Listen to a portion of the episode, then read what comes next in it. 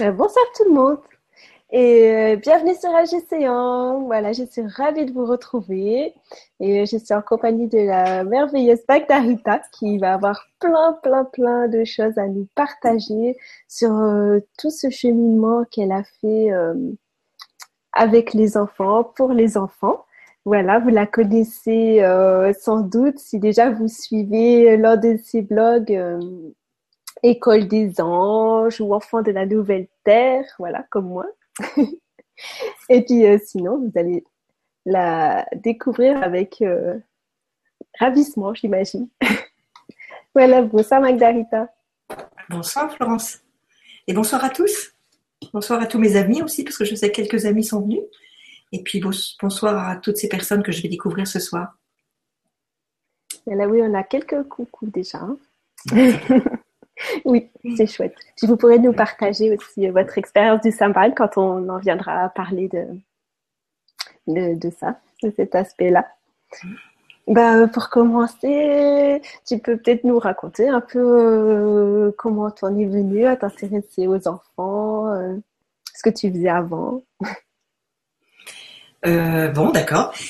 Alors, comment j'en suis venue à m'intéresser aux enfants? Je dois, je dois avouer quelque chose. C'est que avant d'avoir mes propres enfants, je, n'avais pas beaucoup d'intérêt pour les enfants des autres, en tout cas. Euh, je n'avais jamais voulu, je n'ai jamais voulu être infirmière, péricultrice, pédiatre ou, ou, maîtresse d'école. Ça m'avait jamais intéressé. Par contre, euh, dès que j'ai eu mes enfants, euh, j'ai été passionnée. Voilà, ça, ça a été une évidence. Et puis, euh, mais c'était mes enfants, mais aussi le, je pensais que les enfants, j'ai toujours pensé, euh, à partir du moment où j'ai eu mes enfants, j'ai toujours pensé que euh, nos enfants ne nous appartenaient pas. Et j'ai constaté ensuite que pour moi, les enfants devraient être classés, enfin classés, quand je dis classés, c'est un grand mot, mais vraiment faire partie du patrimoine mondial. Je, mm. je, ne comprends pas qu'on mette des, je sais bien, on met des monuments historiques, patrimoine mondial, et les enfants n'ont pas cette place privilégiée de faire partie d'un patrimoine élevé mondial. Euh, bon, maintenant, voilà, et ça me met un petit peu en, colère quand je, quand, je pense à ça. Hein. c'est le plus grand trésor. Hein. Le plus grand trésor de, de cette planète, c'est, ce sont les enfants, et, et les enfants sont, sont l'avenir de, de, cette planète. Alors, comment j'en suis arrivée à m'intéresser à, à ces enfants que j'ai appelés nouveaux? Ben, C'est simple. Euh, ça se passait en 2007, fin 2007. Je, bon, à cette époque-là, je, faisais des stages hein, déjà quand même. Je, faisais je, proposais des stages sur l'être multidimensionnel. Euh, un petit, je commençais les passeurs d'âme, je faisais des conférences sur les fleurs de bac, etc. Enfin, sur les anges, hein, le domaine des anges mmh. évidemment. Et puis euh, voilà que, oui, je, connaissais une une dame dans, j'habitais Trouville et il y avait dans, dans très près de Trouville une femme merveilleuse qui s'appelait euh, Liliane. Elle a quitté notre monde maintenant. Et Liliane était une médium comme jamais je n'en ai rencontré. Et elle, elle, a été vraiment la mise sur mes pas pour me faire avancer, pour me faire comprendre la vie que je devais emprunter. Et nous étions devenus amis. Et un jour, euh, elle, elle, me dit, bah, viens prendre un thé à la maison si tu veux, nana, etc. Donc euh, oui, je vais chez elle. Et puis tout d'un coup, elle se met à regarder dans un coin de, la pièce euh, quelque chose que je ne vois pas. Mhm. Et hum, elle me dit oh, il y a quelqu'un qui vient pour toi et c'est c'est très beau, c'est un homme.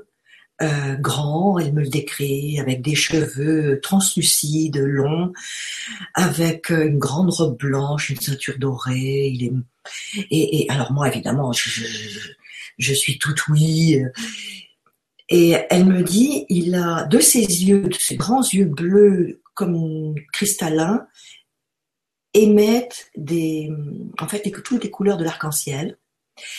Euh, et l'être qui est là reprend euh, Liliane, dit oui, mais ce sont les couleurs irisées de l'arc-en-ciel que l'humanité n'a pas, pas, dont l'humanité n'a pas encore connaissance. Et en fait, il se présente comme maître cristal. Moi, je n'avais jamais entendu parler de maître cristal à l'époque. Et, voilà qu'il me demande de, réunir bientôt quand il me ferait un signal durant mes rêves, c'est souvent comme ça que ça marche avec moi, eh bien, il me ferait un signal dans mon sommeil et pour moi, je n'aurais qu'à euh, inviter les adultes à venir à une conférence. Il serait là le jour de la conférence et il, a, il avait des messages à, à donner aux adultes. Et hop, il disparaît. Alors, euh, bon, ben voilà, je le fais. Ça, c'était fin 2007. Début, début 2008, effectivement, pendant un rêve, euh, c'était début mars, je, je vois cet, cet être qui fait juste passer. Alors vite, je me mets à mon petit ordinateur. École des anges était créée depuis l'année d'avant, depuis février 2007. Et j'envoie un email. Le maître cristal s'adresse aux adultes, enfin quelques lignes. Et puis, et puis la conférence se fait. Et à ce moment-là, je, moi, je sais qu'on me donne à voir quand euh, je ne vois, je suis pas voyante, je ne vois pas, mais quelquefois on me donne à voir. Hmm. Et donc dans ce cas, donc dans ce cas-là, il n'y a pas de problème, je vois. Voilà. Et ça se passait sur ma droite, il y avait, je vois ce grand homme comme comme me l'avait décrit et comme je l'avais vu en songe, et je vois ce, ce, cet homme magnifique, mais il était entouré d'une ribambelle d'enfants, plein d'enfants autour de lui, et tous avaient un écriteau qu'il me montrait. Et sur cet écriteau, il y avait des formules euh, euh chimiques, de chimie, euh, euh, des calculs algébriques, des, des de la géométrie, ou alors des petits. L'un avait montré la coupe transversale d'un petit engin qui me faisait qui me faisait penser, tu sais, à ce petit le petit véhicule dans le cinquième élément. Cette, ces espèces de petites voitures qui, qui qui, qui volent dans le ciel à, tout, à toute vitesse, etc. Alors moi, j'étais passionnée de ce film-là. J'adorerais avoir une voiture comme ça. Et alors, euh, je sais qu'il y en a, il y en a un qui va arriver, hein, qui va nous la faire. Et ah. alors, euh, Maître Cristal s'exprimait justement. Il disait, alors il expliquait, et cette phrase je l'ai retenue. Il disait, euh, ces enfants viennent avec un savoir-faire abouti qu'ils n'auront de cesse de présenter à leur famille d'abord et à la société ensuite, sinon il repartirait. Ça c'est super important. Hein. Euh, ah. Alors une phrase, il a tout dit. Hein. Et quand il dit il repartirait, j'ai compris par la suite que vu les, les nombreux suicides d'enfants et de jeunes que nous avons dans le monde entier et en France également, puisque la 5, il y a à peu près deux ans de ça, a fait une émission euh, qui parlait justement des suicides en France des enfants à partir de 7 ans. Alors c'est quand même un phénomène nouveau. C'est bon.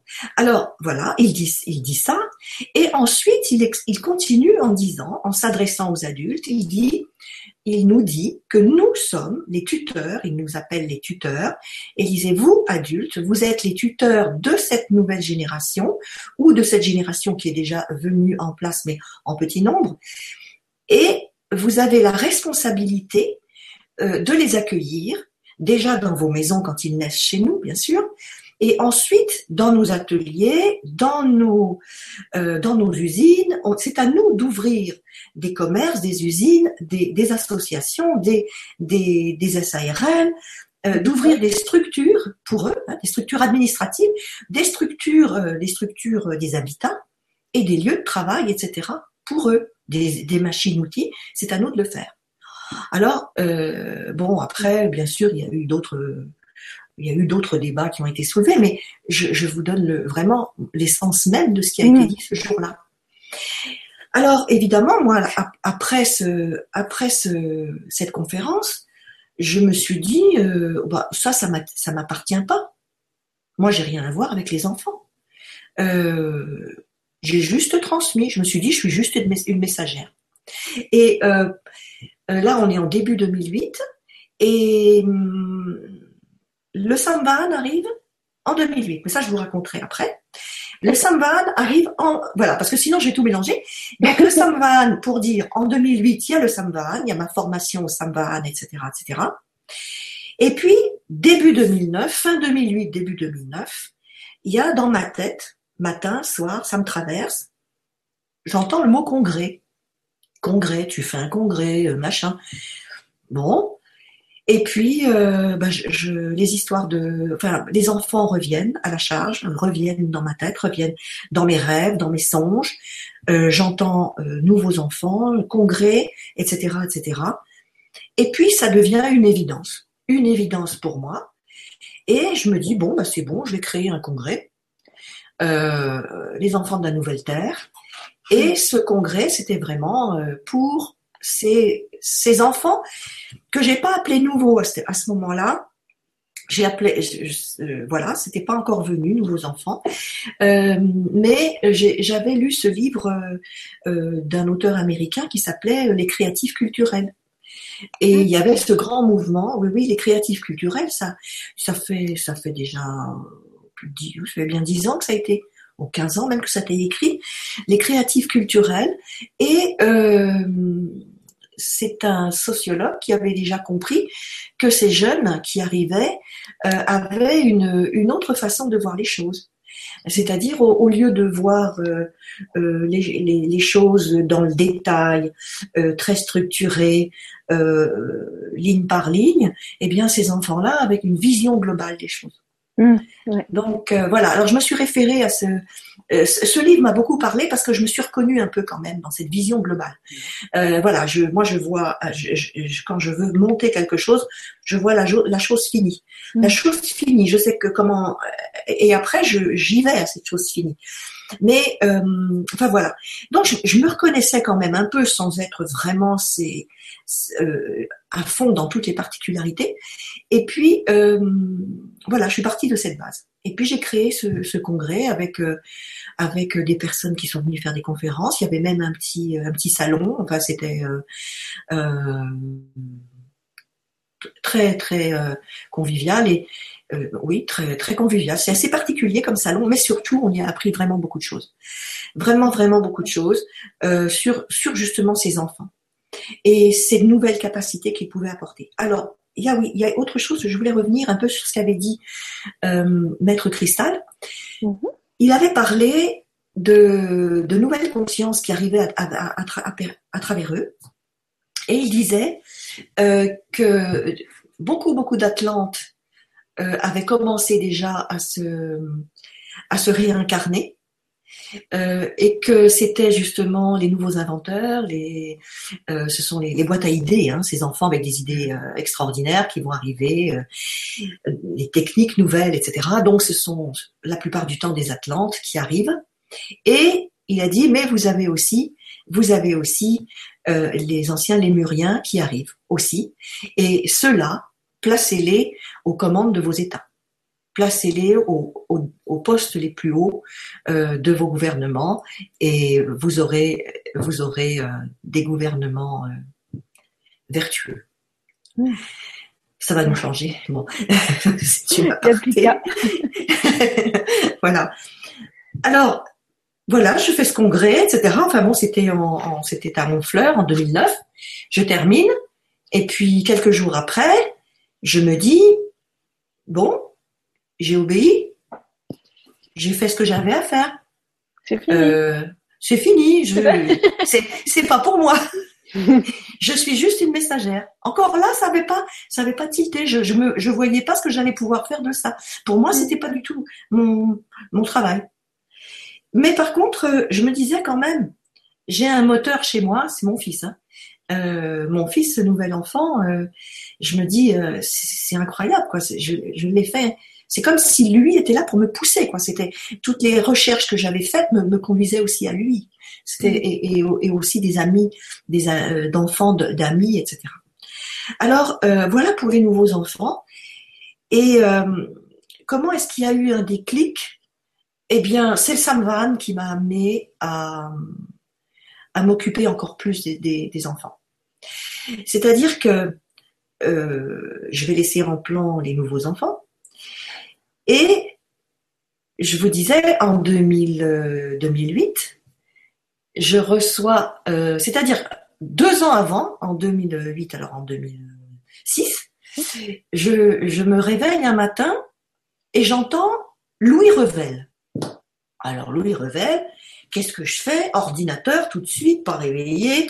Je tape Louis Revel Et je vois que Louis Revel a écrit en 1948 un livre qui, euh, le titre c'était la route, la route des Indes, un truc comme ça. La route des Indes, on, ne me souviens plus bien, mais c'était ça. Alors je, je, vais regarder sur Amazon. Il est, il est épuisé. Alors je dis à Meggy, bah, c'est ballot. Là? Bah oui, non, mais franchement, de la vieille info comme ça. un truc pourri, c'est pas la peine. Donc, bon. Alors je dis, bah ça va pas, euh, il est épuisé, il n'y en a même pas un pour moi. Et, et alors, vous savez, nous, moi, basique, pour moi, si c'est Louis Revel, le livre, il faut que je l'achète, il faut que je le livre. Non. Mais c'est pas ça, en fait. Et le lendemain matin, j'entends à nouveau Louis Revel. Mais c'était, c'était drôle. En fait, ça les faisait rire. Ça les faisait rire. Bon, bon il rigole. avec nous des fois. Oui, oui, oui. Bah, heureusement, heureusement qu'il rigole bien aussi là-haut. Hein. Bon. Et alors, je, je boudais. Je boudais parce que je me dis, bon, euh, c'est pas possible quoi. Qu'est-ce que qu'est-ce que j'en fais Ça? C'est pas la peine. C'est, un tuyau percé quoi. C'est, c'est pas la peine. Mais et en plus je me disais oh là là, je vais louper un truc. À cette époque-là, j'étais comme ça. Je me dis oh, je vais louper. Euh, on me demande de faire quelque chose. Je vais pas être à la hauteur. Mon Dieu, mon Dieu. Et, et je leur demandais mais s'il vous plaît, soyez plus explicite et tout. Mais bon. Et en fait, ça se passe comme ça. Euh, à nouveau, je vais, je sais plus si c'est mon amie Liliane qui vient chez moi ou je vais chez elle, peu importe. On se retrouvait souvent à rire toutes les deux et devant une tasse de thé et tout d'un coup, elle se met à voir quelqu'un euh, que je ne vois pas, mais elle bougonne et elle dit, euh, oh, dit, oh non, ça suffit, hein, moi je, ça suffit votre charabia. Euh, moi, il faut me parler en français, hein, parce que moi je comprends pas votre charabia. Parce qu'elle était comme ça aussi, hein. Attention. Et alors, euh, je lui dis, mais qu'est-ce qui se passe? Elle me dit, oh, il y a quelqu'un pour toi. Mais bon, euh, écoute, euh, moi, tu comprends. Quand je comprends pas, je comprends pas. Je me méfie. Et alors, je lui dis, bah écoute, comment est-ce qu'elle est cette personne? Et elle me dit, oh là là, c'est une très belle femme. Elle est habillée avec des, de, de la soierie. Elle a des plis sur le côté avec des tout brocardés d'or. Elle est très joliment coiffée. Elle a des yeux tout maquillée autour des yeux et tout. Et elle a quatre bras. Oh, ben, je lui dis, mais écoute, c'est une divinité indienne, sûrement. Euh, ah, ouais. peut dire, euh, quand même, fais attention, parce qu'elle continue à, à, Hein. Bon. Et alors, ah oui, elle, commençait à aller. Ah oui, non, mais elle, quand ça rentrait pas dans le cadre, euh, elle, cadrait tout le monde. Hein, attention, qui que ce soit de l'autre côté du de, du voile, elle cadrait. Et alors, euh, et, à un moment, je lui dis, mais comment s'appelle-t-elle? Parce que moi, franchement, à cette époque-là, l'Inde, j'y connaissais pas grand-chose à part, euh, à part euh, les trois plus importantes, quoi, divinité, mais sinon, pas dans le détail. C'était pas trop mon truc. Et alors, euh, je lui dis, mais comment s'appelle cette dame? Et elle me dit, Magji, Lagji. Alors moi, je notais comme une malade, hein, bien sûr. Je, je, prenais des notes, je prenais des notes, et je mettais en phonétique Lagji, Magji, parce que moi, ça me, ça me disait rien.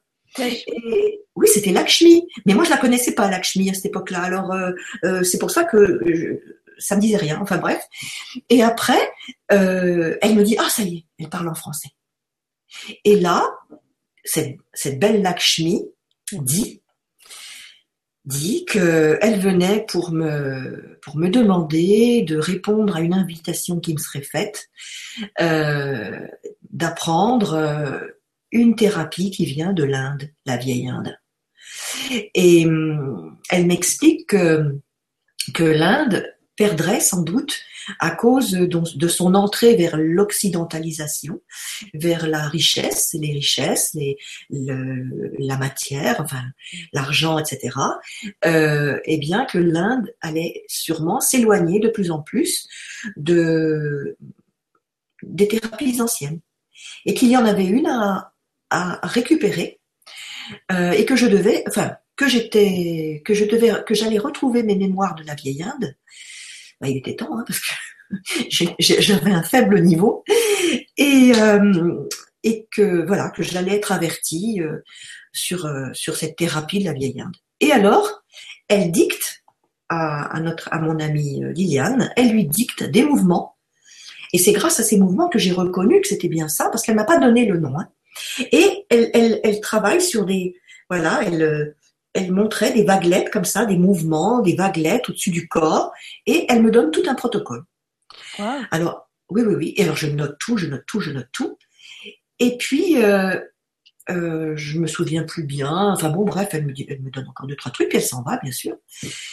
Et puis, ben moi, je me suis dit, euh, ça y est, je vais avoir des informations dans les jours qui suivent. Non, c'est que deux ans après.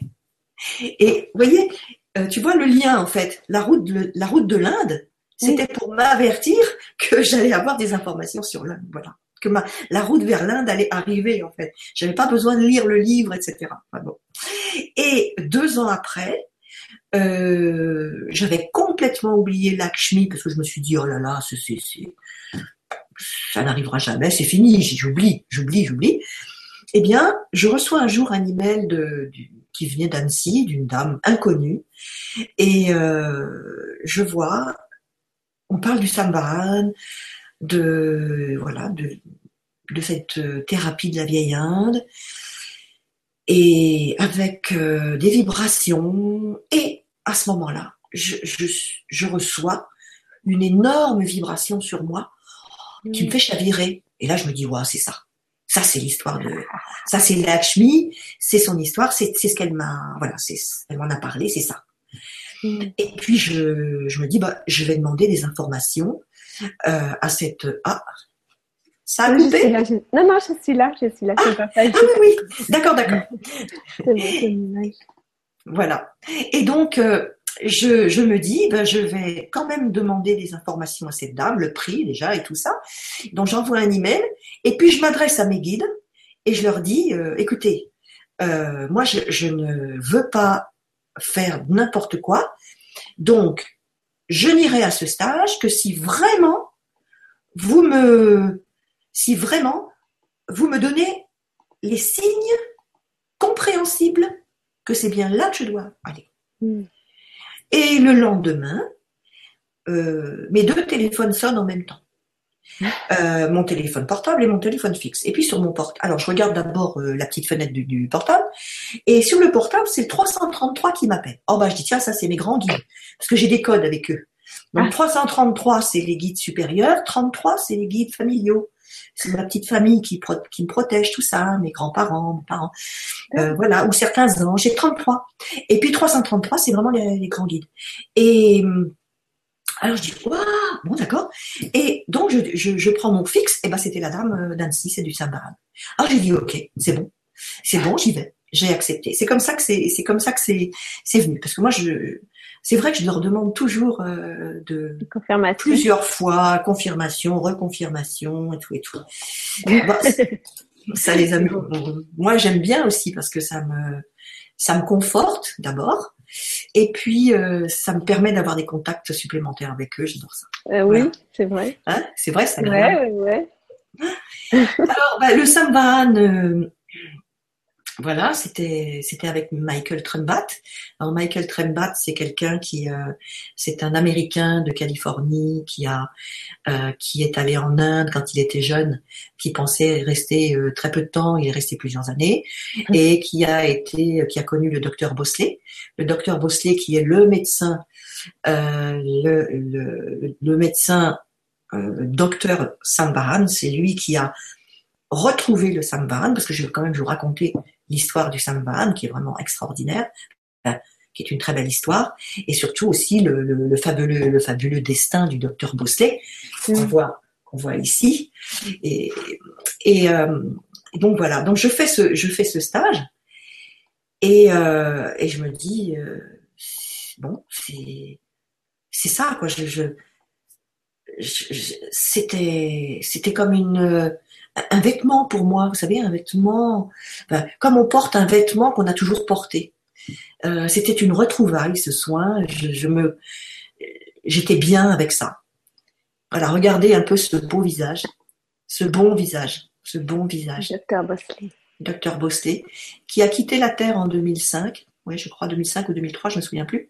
Euh, qui est né en 1913, 13, 15 j'ai un peu de, je retiens pas très bien les dates. Oui, bon, on voit à peu près. voilà, et qui, comme, euh, comme Molière est, mort euh, en scène, et ben lui aussi, il est mort en, soignant jusqu'au dernier jour. Il a, il a fait du sambahan jusqu'à la fin de ses jours. Voilà, cet homme merveilleux. Et bon, alors pour la petite histoire quand même, il y a une, il s'est passé quelque chose au Sambahan, c'est-à-dire que j'ai refait une deuxième session l'année d'après, et je me souviens toujours du dernier jour du Sambahan, euh, d'enseignement du Sambahan. Je, suis réveillée à 5 heures du matin par, euh, par un rêve, qui est un songe, je pense, qui, était. Et ce songe, c'était euh, assez difficile, enfin dramatique. C'était mon père. Mon père, on m'appelle au chevet de mon père. Et quand je vais, quand je me rends chez mon père, il est allongé par terre, il est à demi mort, il y a plein de monde autour, les voisins, tout ça, ils sont tous là, et, je leur dis mais pourquoi est-ce que vous m'appelez? Il faut appeler le médecin. Non, non, non, c'est toi, parce que toi tu sais. Euh, je dis appelez un médecin s'il vous plaît. Et là je m'agenouille auprès de mon père et, je me dis ben écoute, je vais essayer un samban. Mais le samban, j'ai tout oublié je suis dans l'émotion. Euh, et, j'appelle donc le docteur Bosley et les maîtres du Samban. Et le docteur Bosley, je dis, docteur Bosley, docteur Bosley, j'ai tout oublié. Je, suis dans l'émotion, c'est mon père. S'il te plaît, guide-moi. Alors je mets mes mains et je vois que mes mains, elles bougent partout, elles font ce qu'elles ont à faire. Et mon père se relève, droit comme un i. Et à ce moment-là, il y a un médecin qui arrive et j'entends sa voix tonitruante me, me dire, vous lui avez rendu la vie. Et paf, ça me réveille. Et alors là, je me dis, euh, bon, euh, moi, très pragmatique, je dis, bon, il est 5 heures du matin, là, euh, j'ai encore une journée de stage, de toute façon, mon père va très bien. de toute façon, je le vois demain. ça va. Je me, je, me, je suis pas quelqu'un qui me fait de la bile pour, pour rien. Donc, je me rendors. Et puis, je, je, voilà, je fais ma, ma dernière journée, je retourne chez moi.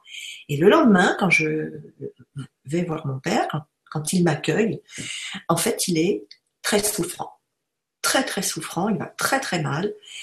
Euh, il a le souffle court, il peut à peine marcher. Et il me dit, tu sais, euh, je me suis hier matin, je me suis pris le pied dans le tapis de, la chambre à 5 heures du matin. Mmh. Et je suis tombée et c'est l'infirmière qui m'a retrouvée. Voilà, enfin, bref. Et je dis, mais alors pourquoi Est-ce que je t'emmène à l'hôpital si tu veux Elle dit, non, non, non, non. Non, non, non, c'est toi. Tu vas me faire ce que tu as appris. Et alors c'était drôle parce qu'en fait euh, c'était le tout début de, la reconnaissance de mon père envers euh, le travail que j'accomplissais. Mm. Euh, il commençait à s'intéresser à ça. Et il me dit si si si c'est toi qui dois me faire quelque chose, c'est toi. alors je dis bah écoute oui si tu veux. Et donc j'installe une table à masser, enfin je, l'installe. Euh, et en fait non, j'ai pas de table à masser, alors donc j'installe sur la sur la table de la salle à manger, je mets un, matelas et je prends un escabeau pour qu'il monte. Et alors on a mis un temps fou. Il était tellement souffrant, il met un temps fou pour monter. Et là c'est pareil, je, dis j'ai dit au docteur Bousselet, vous, m'aidez parce que c'est mon père, je je, je je, sais plus, je, je sais plus, j'ai oublié. Et alors, euh, pouf, pouf, ça se met en route et tout, bien sûr, parce que tout est là, tout est, tout est acquis en fait, hein. tout est dedans. Et, voilà, la fluidité revient. Et puis là, c'est pas comme dans, c'est pas comme dans le, dans le, dans le, dans le rêve. Hein. Mon père euh, va mettre beaucoup de temps à descendre et il est toujours autant souffrant, etc. Et pendant que je range le matos, il est parti dans, je l'entends, il est parti dans le, dans le jardin. Et j'entends la voisine qui lui dit ah, mais tu sais, il faudrait que Magda, elle habite chez toi. Alors, je, je comprends pas bien. Et en fait, mon père arrive comme un jeune homme. voilà. Et alors là, je dis, waouh. Et il me dit, bon, dis donc, c'est super ton truc, hein. Il dit, bah, dis ça marche bien, ton machin.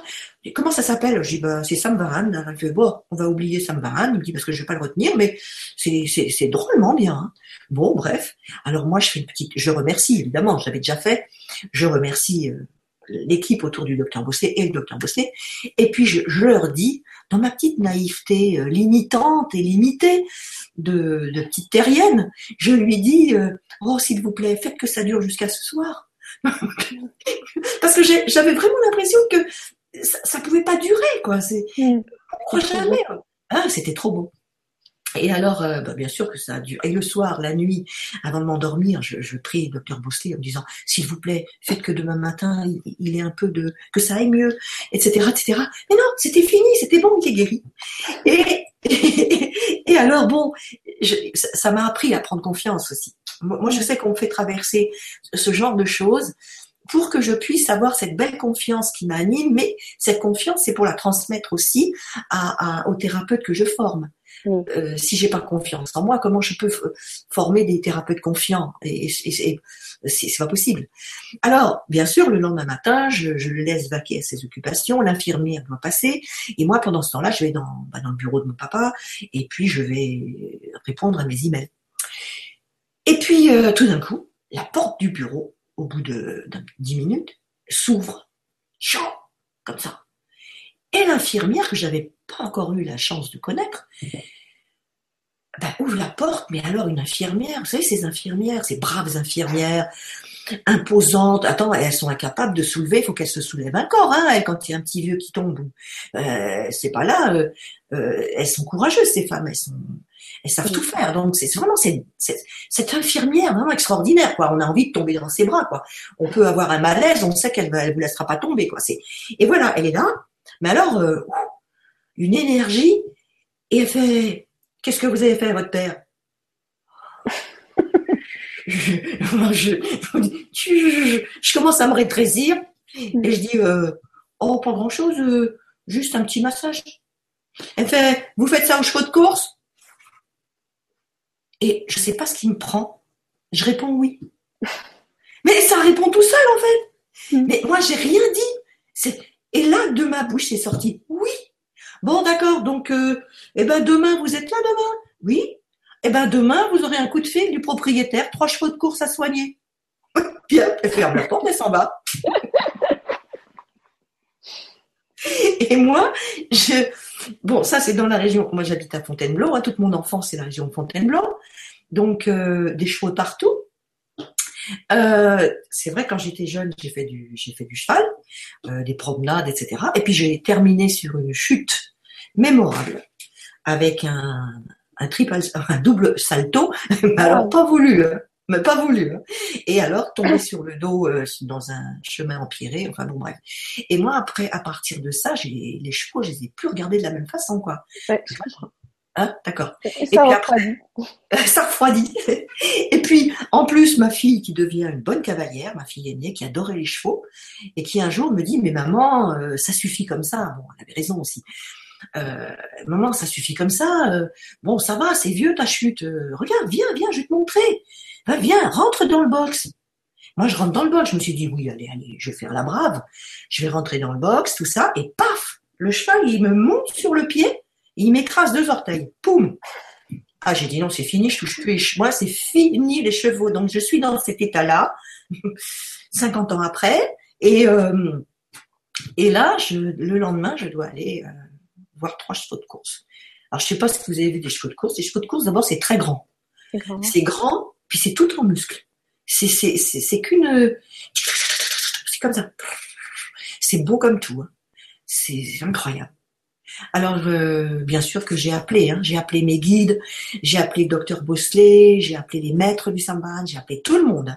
Il y avait du monde ce jour-là, c'est incroyable. Et là, j'arrive devant le premier cheval, et, et, en fait, c'est le cheval qui me regarde. Et à ce moment-là, le cheval me traverse me traverse de son regard, et il s'est installé, bon, il s'est installé une espèce de cocon autour de nous deux, euh, vibratoire, un truc mais incroyable. Et, là, je commence mon saint Mais il faut que je vous dise quelque chose. Ah oui, j'ai oublié.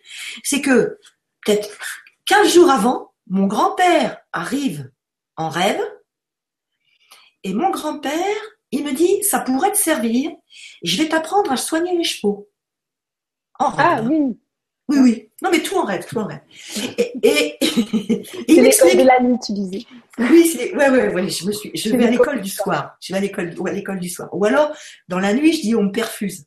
Je vais, je, on, me perfuse des choses comme ça. Et alors, mon grand-père, il me montre. Il me montre que c'est simple, hein, les chevaux. Tout se passe sur la colonne vertébrale. Il me dit, tu mets tes mains sur la colonne vertébrale, là. Et puis, thymus, il me fait, il me parle du thymus. Il me, il montre à peu près où c'est. Thymus, colonne, da, da. Bah, donc, euh, ça me revient quand même. Le grand-père, il est pas venu pour rien. Hein. Donc, euh, je j'exécute ce que me dit mon grand-père. Je mets ma main sur le thymus du cheval. Et puis après, ben, ça me va sur toute la colonne. Et puis ça dure quoi Quelques minutes, 5, 5, 6 minutes. Et là, je sais que c'est fini. Là. Mes, bras tombent tout d'un coup, pouf. Donc c'est fini. Deuxième, troisième cheval, euh, ben, ça se passe comme ça. Et puis euh, ben, le, le, maître, le, propriétaire des chevaux me dit, ben, qu'est-ce que, combien je vous dois? Ben, J'ai dit non, vous me paierez quand ils seront, quand, s'ils sont guéris. S'ils gagnent des courses, vous, vous me paierez à ce moment-là. Et alors il y avait deux chevaux qui étaient encore en action, hein, qui ont gagné des courses après, donc euh, c'était bien pour moi, c'était gentil. Et puis il y avait le deuxième, le, cheval, il y avait un vieux cheval qui lui avait de l'asthme, et euh, ben, l'asthme a été guéri. Euh, c'est le, en fait, il était à la retraite et le, propriétaire voulait qu'il ait une retraite, mais pas malade, qu'il soit, qu'il ait une retraite paisible. Mmh. Et voilà, ça s'est passé comme ça. Alors, euh, vous voyez un peu les leçons du, les leçons du. J'ai eu une formation extraordinaire avec euh, avec euh, Michael Trembat, évidemment. Euh, et puis après, bah, c'est toutes ces mémoires qui sont arrivées, bah, mon grand-père, euh, cet exemple avec les chevaux, et puis après, je me, je me suis, je me suis lancée. J'ai commencé à faire du sambahan en, en Normandie, là où j'étais. Et puis, euh, en fait, on m'a, on m'a apporté des enfants. Alors, j'osais pas trop les enfants, j'osais pas trop. Et puis, je me suis dit, ben, pourquoi pas? Après tout, c'était des ados, hein, des grands ados déjà. On a commencé avec des grands ados. Et, euh, et puis, je me suis aperçue que les enfants, en fait, autant un soin pour une personne, c'est minimum 35 minutes. Les enfants, au bout de 5, 6, 7 minutes, se levaient, partaient. Et pour eux, c'était fini. Le soin était terminé. Et il y avait des choses vraiment très particulières qui se passaient. Alors, je vais vous parler maintenant du. Alors, ça, c'est le début, hein, excusez-moi, je... parce que là, je voudrais revenir à l'explication du samba. Comment, qu'est-ce que c'est que ce samba euh, Je crois que ça serait, voilà, je crois que ça serait important maintenant de savoir. D'accord. C'est le moment où je sors mes petites images. Oui, vas-y.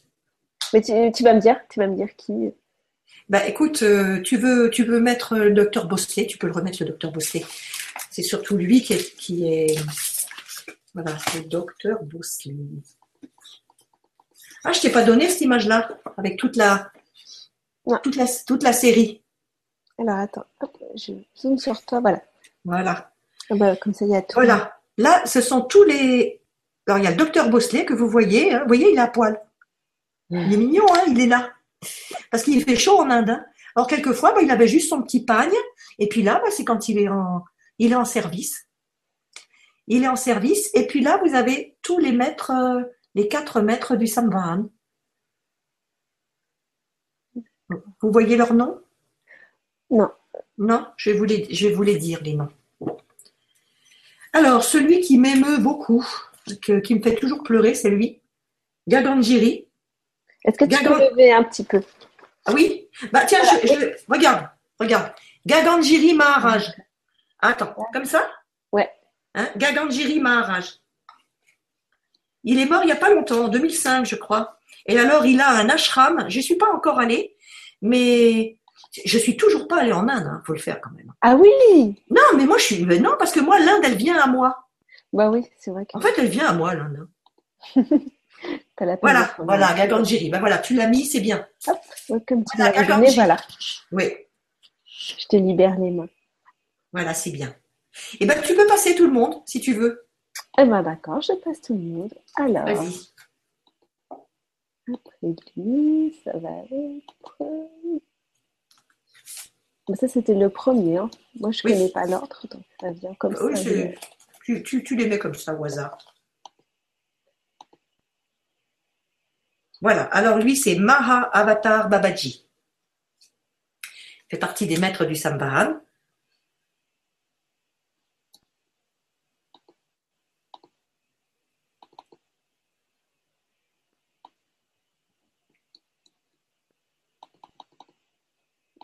Pardon, ça prend un peu de temps.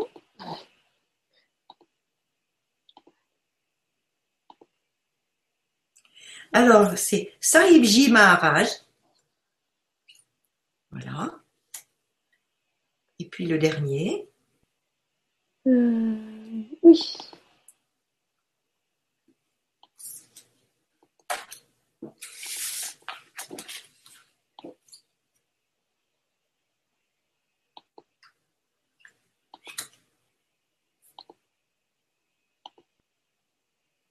C'est Swami Nityananda. Voilà les maîtres du Sambahan. Mhm.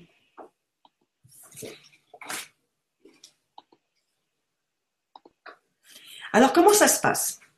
Il faut vous dire que le Sambahan, on a des écrits qui datent de 3000 ans avant Jésus-Christ, euh, dans un recueil, euh, dans des recueils euh, en sanskrit, où on trouve l'histoire du Sambahan. Les- à cette époque-là, le Sambahan était seulement euh, transmis, enfin, les médecins, enfin les, médecins, c'est une médecine, hein. les docteurs en Sambahan, ce sont des mystiques, les grands mystiques de l'Inde. Certains d'entre eux étaient les médecins Sambahan. Les soins étaient prodigués uniquement à la au Maharaja, à la Maharanée et les enfants des Maharajas, ainsi qu'aux hauts dignitaires de l'Inde, c'est-à-dire la caste des Brahmanes. C'est tout. Euh, ceci va perdurer jusqu'à, de cette façon-là, jusqu'au XIIe siècle. Au XIIe siècle, on a en Inde l'invasion mongole, et à ce moment-là, euh, les Mongols qui ont d'abord euh, envahi le Tibet, etc., ont inclus à leur euh, leur thérapie personnelle celle des Tibétains, mais quand ils arrivent en Inde, ils imposent leur thérapie. Donc le le Samvan est interdit et complètement oublié par quelques siècles plus tard. On n'en trouve plus un indice. Euh, dans la famille, de Bosley, donc on arrive là en 1900 quelque chose, quand euh, en 1913, quand le docteur Bosley euh, naît, il s'appelle Ram, Ram Bosley. Enfin, Ram, c'est la diminution d'un long prénom indien. Et donc, il naît chez les Brahmanes. Euh, en plus, son père est un général de l'armée britannique, euh, très connu, très respecté, très influent, etc. Donc, on peut dire que cet enfant-là est né dans la bonne famille. Seulement, euh, avant l'âge de 5 ans, il va devenir orphelin de père, de mère et de frères et sœurs. Il n'y a plus que lui. Donc, il est, euh, bien sûr, euh, il est euh, accueilli chez son oncle, euh, qui le traite en esclave et qui lui prend sa fortune. L'enfant, l'enfant Ram Bosley, ne supporte plus l'esclavage et il décide, donc là il a peut-être, je ne veux pas trop dire d'âge, mais il n'a pas, il a pas 7 ans. Quand il dit, euh, il veut se faire manger par le tigre blanc mangeur d'hommes. Euh, donc euh, il veut, il veut être mangé. Il ne veut plus supporter sa vie. Donc il va partir, il va faire des milliers de kilomètres pour aller sur une certaine montagne où l'on dit qu'il y a euh, qu'il y a ce tigre, euh, ces tigres. Déjà, rien que le parcours à pied où il mendie sa nourriture et qu'il dort dans la rue, rien que ce parcours-là, euh, on ne sait pas comment il a pu réussir ça hein, sans mourir. Mm. Il arrive dans cette montagne et puis bien, ça va être la première nuit. Là, il, il est dans, il dit, bah, c'est sûr, là, je, je vais me faire manger cette nuit. Et il s'abreuve. Il est en train de, boire euh, une fontaine et puis il entend une voix, un monsieur. Il y a un homme qui est là et qui lui dit Oh, mais non seulement tu ne vas pas mourir cette nuit, mais en plus tu vas vivre très longtemps. Et tu, tu es appelé à faire de belles choses. Et en fait, euh, il est, c'est ce, maître-là qui, qui l'initie.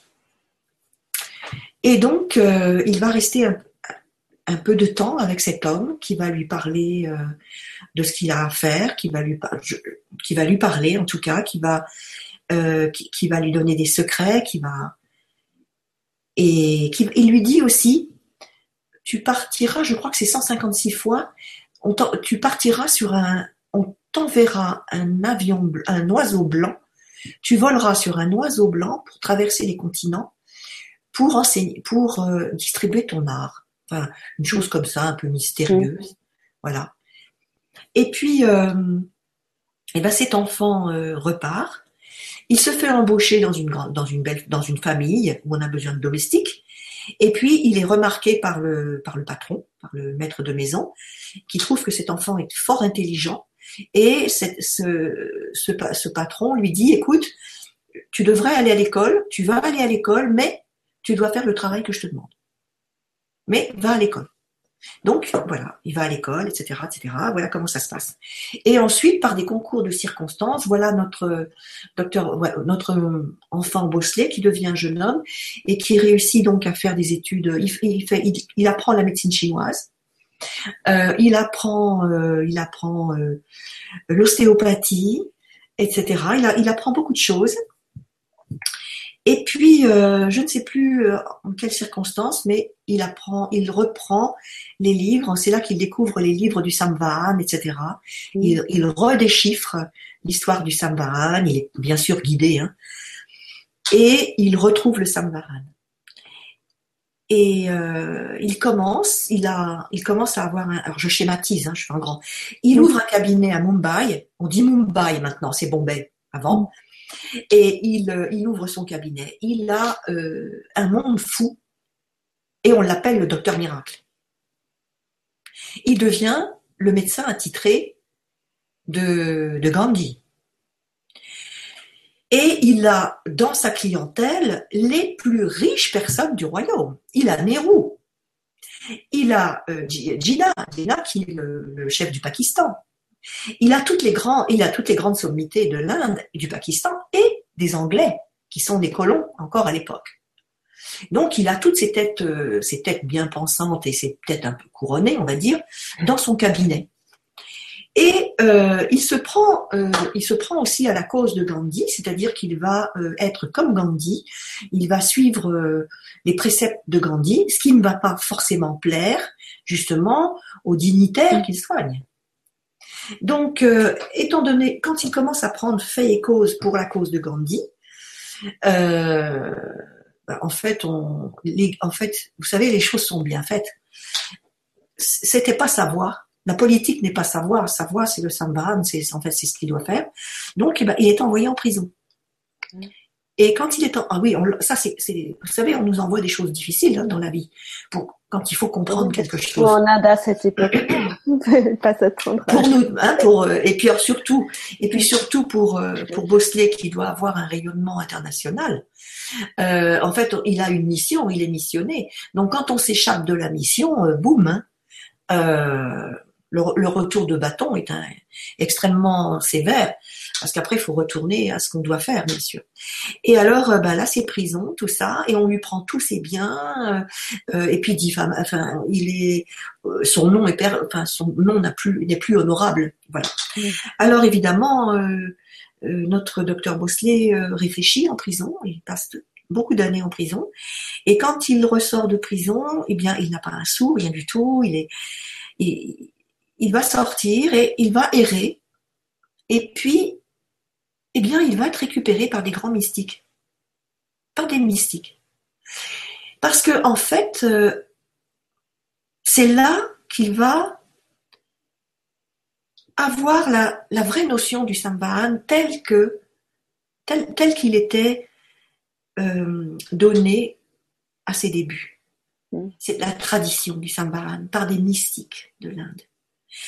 Et là, c'est à ce moment-là, même s'il était excellent avant, hein, et là, il devient le vrai, le, vrai transmetteur de Sambharan, tel qu'en Inde, ça se pratique, ça se pratiquait, avec la, le mystère, le mysticisme. Voyez, tu vois? Donc, euh, et c'est cette dimension qu'il va, qu'il va s'accaparer. Et après, il va retourner donc fort de tout cela, Il va retourner à, Bombay, Mumbai, à Mumbai. Il va rouvrir son cabinet. Et son cabinet, en peu de temps, va revenir comme avant. Avec, il va vraiment avec les, les grands et les humbles. Et notre, notre docteur Bossé va vraiment, vraiment travailler pour, pour tout le monde, sans relâche. Et là, sa réputation va vraiment sortir de l'Inde, du Pakistan. Et aux États-Unis, on va avoir vent de lui. On va savoir que ce grand médecin indien euh, vient à bout de beaucoup de choses. Et euh, eh bien, c'est le premier qui va avoir. Euh, C'était président de la République. Il y a certains présidents de la République qui vont envoyer un jet privé pour faire venir notre mmh. docteur Bosley. Et, et, ça va être docteur miracle. Mais comme disait le docteur Bosley, il a dit ceux qui disent que c'est un miracle, ce sont des personnes. Euh, en fait, plus tard, on saura que la, la science expliquera ce qu'on appelle maintenant un miracle. Oui. Et, c'est ce qu'on comprend pas qu'on appelle. Voilà. Mais il était formidable déjà à cette époque-là. Hein. Cet homme, il était vraiment très en avance sur son temps. Et, et donc, euh, on lui envoie comme ça très fréquemment, les grandes familles américaines lui envoient un jet privé pour qu'il vienne en Amérique, etc. Alors lui, c'est bien, parce que ça d'abord, ça lui fait beaucoup d'argent, et il peut ouvrir une autre clinique, et puis il s'en sert pour, euh, pour, euh, pour, pour son travail. Voilà. Et euh, si bien quand même que les people américains, les, le théâtre, l'Amérique, l'Amérique, vous savez, du cinéma, etc. Eh bien, veut le docteur Bossé. Donc il ouvre une clinique à Hollywood. Et puis, euh, donc il fait des allées-venues quand même, mais il reste longtemps à Hollywood. Il a une clientèle incroyable. Et puis, au bout d'un petit moment, quand même, euh, il, s'ennuie hein, de son pays, puis il revient.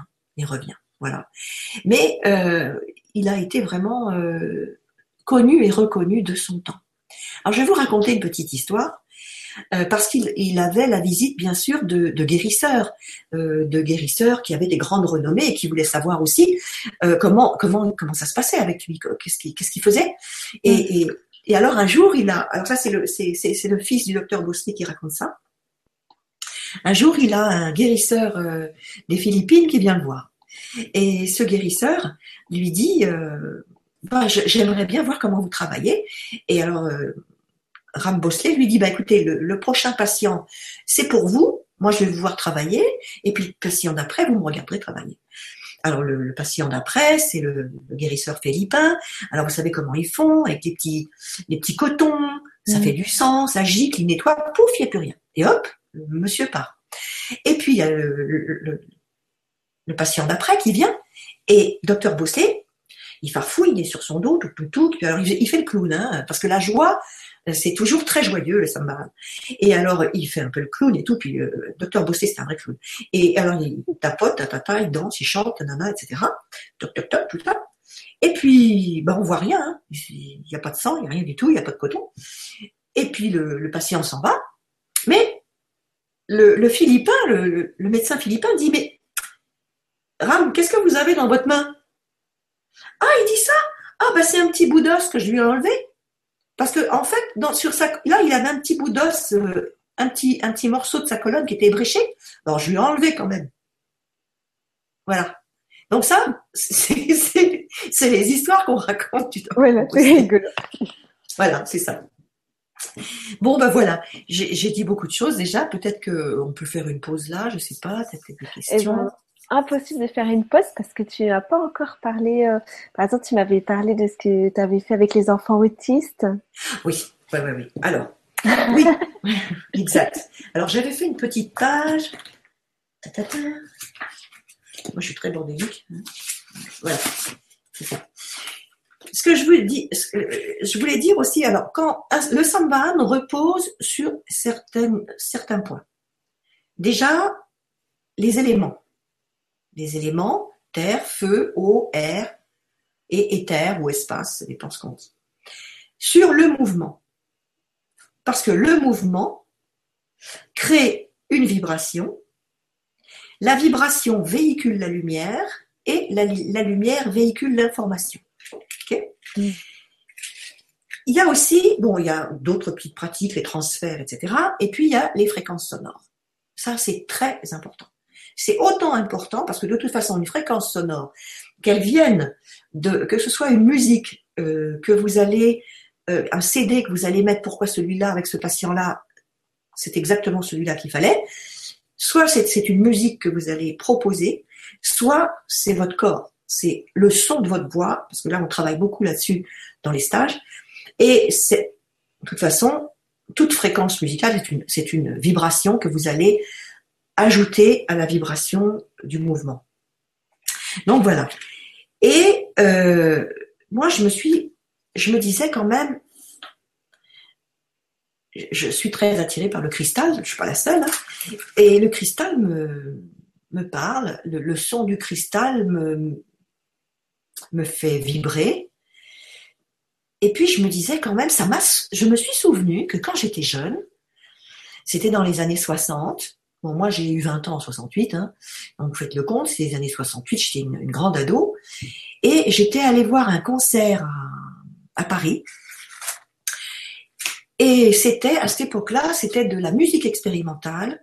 Alors on était tous allongés par terre, euh, dans le noir, et à ce moment-là, il y avait Porte, je sais plus si s'appelle Michel Porte ou un truc comme ça. Alors il y avait Michel Porte, c'était un musicien de l'époque qui faisait vraiment, euh, c'était des, des, recherches musicales, euh, fréquences sonores incroyables. Et puis il y avait les frères Bachet, les frères Bachet. Alors il y avait deux frères Bachet. Et les frères Bachet étaient aussi des créateurs d'instruments incroyables et euh, avec des sons euh, complètement nouveaux pour nous à l'époque et tout. Et on a eu la chance, quelques happy few qu'on était, quelques centaines. On, ça a duré quoi, deux, trois jours seulement. On était allongés par terre et dans le noir et on nous balançait des, des sons, des harmonies, des choses comme ça. Oh et je me souviens avoir euh, reçu dans mon corps, de, de par, grâce à ces sons, euh, de telles euh, de telles vibrations, mais plus que ça, des images. Moi, j'avais pas besoin de fumer la moquette. Hein. Non, non, bah avec ça, il n'y a plus besoin. Pas besoin. Hein. Et, et, et, alors, j'avais gardé ça dans ma tête. Mm. Et puis, je me, suis, je me souvenais que l'un des instruments des, des frères Bachet, c'était le, le, piano cristal. C'est un petit ah. instrument grand comme ça, un peu plus grand comme ça, un mètre cinquante, on va dire, des tiges de, cristal avec euh, deux pots à eau de chaque côté, et puis surtout, il construisait des voiles euh, comme des grandes oreilles, parce que euh, à l'avant, il y avait une espèce de grand c'est pas, on va pas appeler ça une oreille. moi, j'appelle ça une oreille. dans un, dans un, dans une matière, dans un métal que dans, un alliage que eux fabriquaient. Quoi. C'était, mais c'était vraiment des, des, des, créateurs de génie, les deux frères. Et puis je me dis, euh, ah, il faut que je les retrouve. Je tape frère Bachet. Eh ben, c'était cool parce qu'ils habitaient pas loin de chez mon père, à Fontainebleau, déjà. Et puis, je cherche euh, le cristal des frères Bachet et je m'aperçois qu'il y a quelqu'un qui a ce cristal à côté de chez moi, en Normandie. J'habite Trouville et cette personne, elle habite à Caen. Alors, je l'appelle et, euh, et puis euh, je lui explique. Je lui explique tout ça. Je lui explique aussi ma démarche. Je voudrais m'en servir pour, pour, les, pour des massages, pour, des, pour des, une thérapie, etc. Elle me dit, bon, d'accord, on va faire connaissance. Et déjà, elle me, euh, elle me joue l'Ave Maria de Schubert en cristal. C'est une sacrée artiste. Hein. Oh, je me dis mais c'est pas possible quoi, incroyable ce qu'elle peut faire cette femme. Et je lui ai dit voilà, bien sûr on parle un petit peu, on se fait connaissance et je, lui fais un deal, on fait un deal ensemble. Et je lui dis écoute, moi je connais quelques mamans qui ont des enfants autistes. Euh, est-ce qu'on peut faire une expérience ensemble? Toi tu joues, toi moi je fais le massage, je fais mon soin et toi, tu, tu es là à côté et tu joues. Qu'est-ce que tu en penses? Ouais, elle me dit oui, ça me passionne. Et à l'époque, euh, j'étais pas très costaud, en, je sais pas trop ce que c'était que l'autisme. Hein. Euh, bon, on, est thérapeute, on démarre quand même. Hein. on est, on n'a pas la science infuse quand même. Donc il fallait que je, je tâtonnais, etc. Alors moi j'explique ça aux mamans. Il y avait quatre mamans qui étaient venues, quatre, oui, cinq même, qui étaient venues, et je leur explique aussi que c'est juste pour voir que je vais faire un essai et que ce serait bien, voilà. Et elles marchent toutes elles veulent bien toutes, toutes les cinq. Et leur enfant, elle leur explique. les enfants, euh, bon, apparemment, ça va, quoi. C'était des petits, hein. Ils avaient entre 5 et 8 ans. Des garçons. Alors, vous savez qu'il y a plus que les autistes, ce sont surtout les garçons, hein. Il y a à peu près 80% des enfants autistes, ce sont des garçons. Hum, moi, je savais pas. Euh, on ne sait pas pourquoi d'ailleurs. Par contre, ça, on ne sait pas pourquoi. Euh, donc, les enfants, enfin voilà, les mamans, j'avais mis euh, deux heures d'espacement entre, enfin voilà, quand on fait, euh, euh, personne ne se rencontrait, puis on prenait un petit temps de pause avant, enfin tout ça. Et ce qui était incroyable, moi ce que j'ai, ce que les mamans m'ont dit, elles m'ont dit, écoutez, nous on n'y croyait pas, parce que déjà pour les laisser allonger, ne serait-ce que deux minutes, c'est même pas la peine, que quelqu'un les touche et les laisse tranquilles, enfin les touche et, qu'ils restent allongés sous les mains de quelqu'un. Tant que ça les agresse. C'était même pas en rêve. Mm. Et là, ça s'est passé. Ça s'est passé merveilleusement bien. Chaque fois. bien sûr, on, prenait le temps. Moi, je prenais le temps.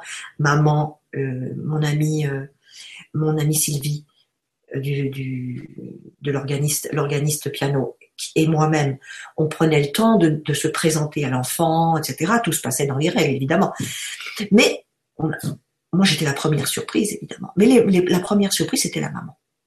Mm. Et, c'était, c'était surtout la maman qui me, qui me, qui m'expliquait ô combien ce qui s'était passé était extraordinaire pour elle. Mm. Voilà. Alors, euh, je me suis dit, ben, là, il faut vraiment que je continue dans cette voie, avec des sonorités particulière avec ceci, la voix, etc., etc. Voilà, voilà comment comment ça a commencé. Et puis euh, parce que pour le son, pour le son, le son, j'ai fait mes recherches pour le son, vraiment. J'ai fait des recherches personnelles. Et une nuit encore, il se passe quelque chose, voilà, une nuit, euh, on m'emmène euh, à Épidore. Épidore. Moi, j'avais jamais entendu parler d'Épidore, mais là, apparemment, je connaissais bien dans le rêve. Euh, je, je connaissais bien. Bon, c'est dans le Péloponnèse, hein, c'est en Grèce. Il y a un temple encore, il y a encore des restes à Épidore. Donc, à ce moment-là, je, je suis une prêtresse guérisseuse et je suis dans, je suis avec d'autres prêtresses et c'est dans un très beau temple, très, très beau, immense, etc. Alors nous, on est dans une salle, toute. On, est une, bonne dizaine. On est dans une salle.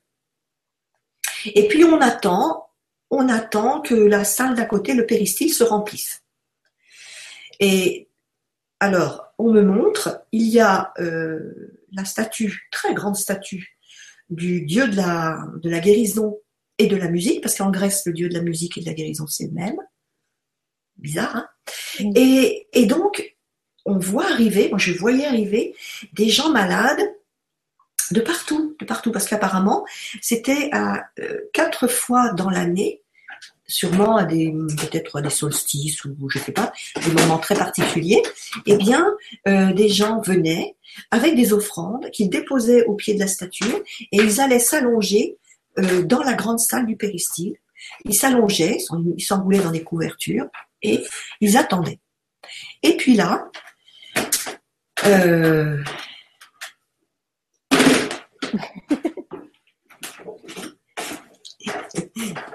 voilà, c'est bien.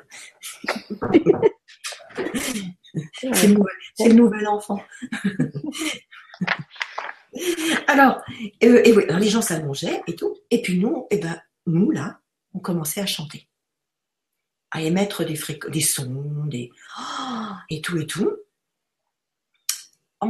et, longtemps, On, a fait, on faisait ça longtemps, longtemps, longtemps, je me souviens plus. Ça me paraissait euh, très long et les gens s'endormaient. Et ensuite, on les recevait. On les recevait parce qu'ils devaient nous dire euh, ce qu'ils avaient reçu dans leur rêve. Qu'est-ce qu'ils avaient reçu dans leur rêve Et alors, ils nous racontaient ce qu'ils avaient reçu dans leur rêve. Et en fait, euh, l'explication était là, dans, le rêve. En fait, c'était le son qui déclenchait quelque chose. J'ai pas tout bien compris. En tout cas, le son, chaque fois, déclenchait la voix de la guérison. Euh, mais ils venaient aussi, hein, attention. Eux venaient déjà en auto-guérison. Hein. C'est ce que je dis toujours. Hein. Euh, quand quelqu'un appelle un, thérapeute, c'est l'auto-guérison se met en place. Hein thérapeute, il est juste là, euh, c'est le vecteur. Mais l'auto-guérison se met, se met déjà en place quand euh, quelqu'un appelle et fait un numéro d'un thérapeute. Et donc, c'est ce que j'ai compris dans ce rêve. La fréquence va induire quelque chose, va induire un organe, elle va, elle va taper sur un organe, elle va réveiller un organe, elle va réveiller quelque chose. Euh, les personnes recevaient donc en une information en rêve, et puis la, les mystiques qui étaient là, eh bien, euh, parlaient de ça, et puis ils partaient peut-être, peut-être, ils peut-être pas, ils partaient avec des fleurs de bac à ce moment-là, j'en sais rien. Non, je rigole. Mais bon, euh, voilà, moi j'ai ça en rêve et je me dis, waouh, euh, les fréquences musicales, c'est très très important et c'est pas d'aujourd'hui quoi. Ça a toujours existé quand même. Ça, enfin, ça existait bien avant, bien, et maintenant on redécouvre en fait. Maintenant on est juste en train de redécouvrir euh, quelque chose qui était inné à cette époque-là, enfin qui était, qui faisait partie des, pratiques communes. Alors voilà le sambaran, et voilà comment ça se propage sur des enfants. Voilà ce qui se passe sur, sur des enfants, et comment. Euh, alors ça, je me dis, bah, d'accord, pour les enfants ça marche. Et euh, c'est pendant que je donnais des stages euh, nouveaux enfants, quand j'ai commencé à, donner des stages sur les nouveaux enfants, euh, je donnais trois jours pour les nouveaux enfants et puis une journée initiation au Sambaran. Parce que quand j'ai vu ce qui se passait pour les autistes, je me suis dit, je vais faire une petite initiation pour les parents qui viennent, toutes ces personnes intéressées par les nouveaux enfants. Je vais donner juste assez pour que ces personnes puissent faire un Samvaran à leurs enfants, à leur famille. Mm. Sans, voilà, c'était, mais parce que c'est assez simple en fait. Et puis je me disais, ça suffira, ça sera rudimentaire, mais ça suffira. Et effectivement, un jour, je, parce que vous savez, euh, ou toi, Florence, tu sais que quand on, euh, quand on est, quand on transmet quelque chose, euh, l'apprentissage se fait au fur et à mesure de l'expérience et, tout. Et je me souviens que ça se passait à Annecy, il y avait un stage. Et puis il y avait une maman qui était venue au stage. Et puis le quatrième jour, elle me dit "Écoute Magda, euh, si j'ai ma fille, mon mari ne peut pas la garder. Elle s'appelle, je vais pas dire son nom, je vais pas donner de nom. c'est une petite jeune fille de, de 12 ans. Qu'est-ce que je peux faire? Je ne pourrais pas venir le quatrième jour parce que j'ai personne pour la garder. Je lui dis ben non, tu tu viens avec ta tu viens avec ta fille, voyons. Et effectivement, cette petite m'a beaucoup appris parce que euh, elle me dit, elle me dit, oh Magda, moi j'aimerais bien aussi faire un sambahan. Alors je lui dis, bah écoute, si tu veux faire un sambahan, d'abord il faut que tu en reçoives un. Veux-tu recevoir le sambahan? Elle me dit oui. Alors d'accord, il y a une stagiaire qui va donc euh, faire euh, un soin à cette petite. Et puis tout d'un coup, cette petite, au bout d'une demi-minute à peine, allez, elles se mettent à geindre, mais à geindre d'une façon qui nous, qui nous fendait le cœur à toutes. Vous savez, c'était une plainte qui venait de loin, de un tréfonds de l'âme, et elle, elle avait toujours les yeux fermés. Alors la stagiaire qui était sa thérapeute là était un peu troublée. Alors je vais la voir et je lui dis, tu imagines hein? Et alors je lui dis, tout va bien, tout va bien. Oui oui oui. je lui dis tout va bien. Et elle me dit, prends la place. Elle me dit, vas-y continue. Je dis non, c'est toi. C'est toi la thérapeute. C'est toi qui, qui a induit ça. Voilà. Alors je lui dis, tu continues parce que tout ce que tu fais est bien. Et alors elle continue. Je, voilà, et puis je continue à vérifier un petit peu ce que fait tout le monde, etc. Parce que je sais que tout va bien de toute façon. Et puis, euh, en fait, euh, au lieu, un moment, au bout de quelques minutes, la petite quitte le, quitte la table de massage, et comme si de rien n'était, elle part, elle va jouer. Et à ce moment-là, bon, alors après on termine tous notre truc, et puis on se donne les retours. Et puis je, vais voir la, petite jeune fille et je lui dis, est-ce que tu voudrais nous raconter euh, ce que tu as ressenti pendant, pendant que cette dame était ta thérapeute? Et alors elle me dit, oh oui, tu sais, j'avais mal à mes souvenirs, j'avais mal à mes souvenirs. et elle, elle repartait avec le son de la plainte. Et en fait, je me suis, elle, avait tout résumé en une phrase. Hein. Ah, ils sont trop forts ces enfants ils sont extraordinaires. Alors là, je me dis mince. Et alors, à nouveau, comme pour les petits, les petits enfants euh, autistes, qui eux, dès que c'était fini, ils me le faisaient savoir tout de suite. Hein. Et elle, pareil. Quand elle avait reçu son soin, c'était elle qui savait que c'était fini. Donc elle sortait de cette espèce d'endroit, bah, parce qu'elle partait tout de suite en mode alpha, hein, elle était dans son cocon intérieur, et hop, ça elle se réveillait, c'était fini, pouf pouf. Donc euh, ça a duré quoi, cinq minutes, six minutes à peine. Et j'ai eu comme ça, et d'énormes cas comme ça. Et un jour, c'est pareil, une initiation. Il y avait une infirmière pédiatrique qui avait suivi le stage. Et elle m'envoie un courriel euh, une semaine après. Et pour moi, pour moi, c'est pareil, j'ai besoin, enfin, vous savez, on a besoin de ça, comme les thérapeutes ont besoin du retour de temps en temps euh, d'un patient. Mm. Oui, sinon on peut pas savoir que ça marche. Hein, voilà, c'est ça. On a besoin. Moi, je dis toujours, on a besoin d'être réconforté. On a besoin de savoir qu'on on a besoin, parce qu'on est des petits, on est des petits êtres. Euh, on n'a pas encore, euh, on est dans l'apprentissage. On a besoin de réconfort. voilà, on a besoin de réconfort. Et, puis, euh, et ce qui est formidable, c'est que nos guides le savent. Et, nos guides s'arrangent toujours pour qu'on soit réconforté. Ça, ils sont formidables pour ça. Et alors moi qui suis toujours à me poser des questions, est-ce que j'ai bien fait mon stage, est-ce que ceci, est-ce que cela, toujours à réviser, savoir si c'est l'information est bien passée, etc. Et à ce moment-là, euh, j'ai ce courriel de cette personne et elle me dit, écoute Magda, il faut que je, voilà, il faut que je te raconte. Quand à peine partie du stage, le lendemain, euh, j'étais de service de nuit en pédiatrie et euh, bah, les infirmières qui étaient, qui me donnaient le, enfin qui avaient fait leur journée, étaient bien contentes que je prenne le relais parce qu'elles n'en pouvaient plus d'un d'un bébé euh, qui était euh, nouveau euh, néonat, euh, enfin qui était, qui était comment? Prématuré. Voilà, excuse-moi, prématuré, et que les, les, parents venaient de partir. Enfin, les parents étaient partis, ils l'avaient laissé, et l'enfant avait des cris déchirants mais déchirant. Et les infirmières ne savaient pas quoi faire pour le calmer, elles ne pouvaient pas le calmer. Et elle se dit, on va passer une nuit euh, affreuse, quoi, parce que c'est les infirmières, euh, je pense que c'est énorme, quoi. Euh, c'est bien beau de travailler le détachement, mais c'est pas, des cris d'enfants, de, petits bébés comme ça, ça doit être euh, terrible quand même. Émotionnellement, ça va pas être facile. Donc euh, voilà euh, cette cette personne qui vient, cette femme qui vient du Sambahan et, et qui qui me dit écoute, j'étais encore empreinte du Sambahan et elle dit j'ai pris le bébé, je lui ai fait ce fameux balancement que j'apprends dans ce ce mouvement, et je l'ai mis contre moi et elle dit, j'ai appelé bien sûr toute l'équipe euh, hein, toute l'équipe, je les ai appelés, j'ai fait ce fameux balancement, voilà, et j'ai appelé, j'ai appelé les dauphins, parce qu'il faut que je vous parle des dauphins.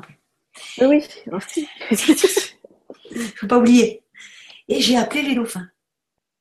Et elle dit, j'ai commencé à, quand je me suis mise dans cette position, elle tout de suite, j'ai appelé les dauphins, nanana, j'ai senti une énergie comme un cocon qui, nous enroulait tous les deux en passant derrière, derrière mes mains, derrière le dos de l'enfant qui passait sous moi, comme ça, et derrière moi, un cocon vibratoire. Et alors le bercement l'enfant s'est calmé aussitôt et elle a dit à l'enfant, va jouer avec les dauphins. Mm. Et là, à ce moment-là, elle a vu un sourire sur l'enfant. Elle m'a dit, et tout, il, avait toujours les yeux fermés. Il avait un sourire comme ça. Elle est restée une demi-heure avec le petit, comme ça, à faire ce mouvement. Et elle dit, mais les dauphins, je les sentais autour de moi, je sentais toute la protection, etc. Tout, tout, tout, tout, tout.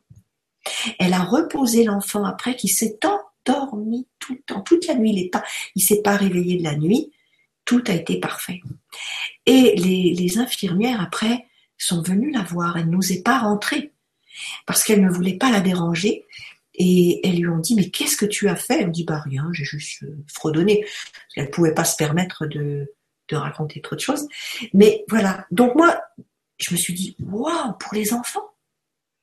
Ah, parce que je me, voilà. Et alors, justement, euh, dans le Samva, il n'y a pas de dauphin. Il n'y a pas de dauphin. Oui, ça c'est encore une autre histoire, l'histoire des dauphins. Ouais. Les, dauphins, euh, je les ai. Je, te, coupe deux heures. Est-ce que tu veux faire une petite pause et je lis des questions un peu plus Oui, vas-y. Vas-y, on fait ça. et après, tu nous racontes les dauphins Mais je crois pas qu'il y ait trop de questions. En fait, c'est beaucoup de coucou de gens qui te connaissent. c'est très gentil. Merci à tous. Bonjour à tous. Y a Odile. Euh, Charlotte. Ah, Odile, Charlotte, bah Charlotte, ça c'est mon amie. ah, c'est pas, c'est pas, c'est ta Charlotte? Ah, c'est ma Charlotte, mais peut-être ah, que... Parce que moi j'en connais une aussi. à partager, hein, en même temps. oui, oui. Elle sera ravie, j'en sais. Bah, les amis, les amis de mes, de tes, mes amis de mon, les amis sont mes amis, voilà. Voilà, et puis il y a Annie aussi qui dit qu'elle a été formée au Samban, qu'elle est joie de te voir ici. Mm euh, et qui, qui me dit merci, ben, avec plaisir. je suis ravie aussi, je profite. Alors, euh, ah oui, ça c'est une question. Alors je vais revenir sur la question. Et puis Alexandra qui nous fait un coucou de New York. Ah, Alexandra Voilà. Et qui dit aussi le plaisir de t'entendre, qu'elle te connaît aussi. Oui, oui, oui. Et puis euh, Sonia Dar. Sonia, oui, avec Eric. Voilà. Et voilà. Et euh... alors c'est Annie. Il y a beaucoup de gens qui disent avec Stéphane, mais c'est pas moi, je suis pas Stéphane, je suis Florent. c'est c'est voilà, c'est moi qui présente les émissions. Et euh, voilà, et ça c'est Gaëlle de la Forêt, Béatrice et Gaëlle. Qui ont oh, Béatrice et Gaëlle. Ah oui, oui, oui, oui. Ah oui, Gaëlle, j'ai un bon souvenir. Ouais, de plaisir de voir autant de gens qui gardent un si bon souvenir de tes stages. Euh, encore quelqu'un qui te connaît, c'est Sophie, qui a fait un stage à Annecy. Annecy, oui. Et Brigitte Picarda. Oui, Brigitte, ici, dans la région de l'Aude, pas loin. Voilà, voilà. en fait, c'est surtout des coucous. Alors, je regarde parce qu'il y a plusieurs endroits où on peut laisser des commentaires. Hein, donc, je D'accord. Vas-y, vas-y, vas-y. Un petit temps pour faire le tour de tout le monde. Voilà, hop.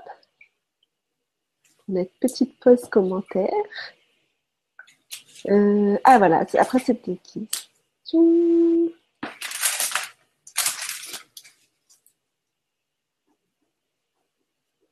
Et voilà. Donc après, pour les deux questions qui restent, peut-être on va aller voir, euh, une fois que tu nous auras raconté euh, l'épisode des dauphins, Bon, si tu veux. Tadam Et maintenant, l'épisode des dauphins. Dauphins. Tadam Bon, alors.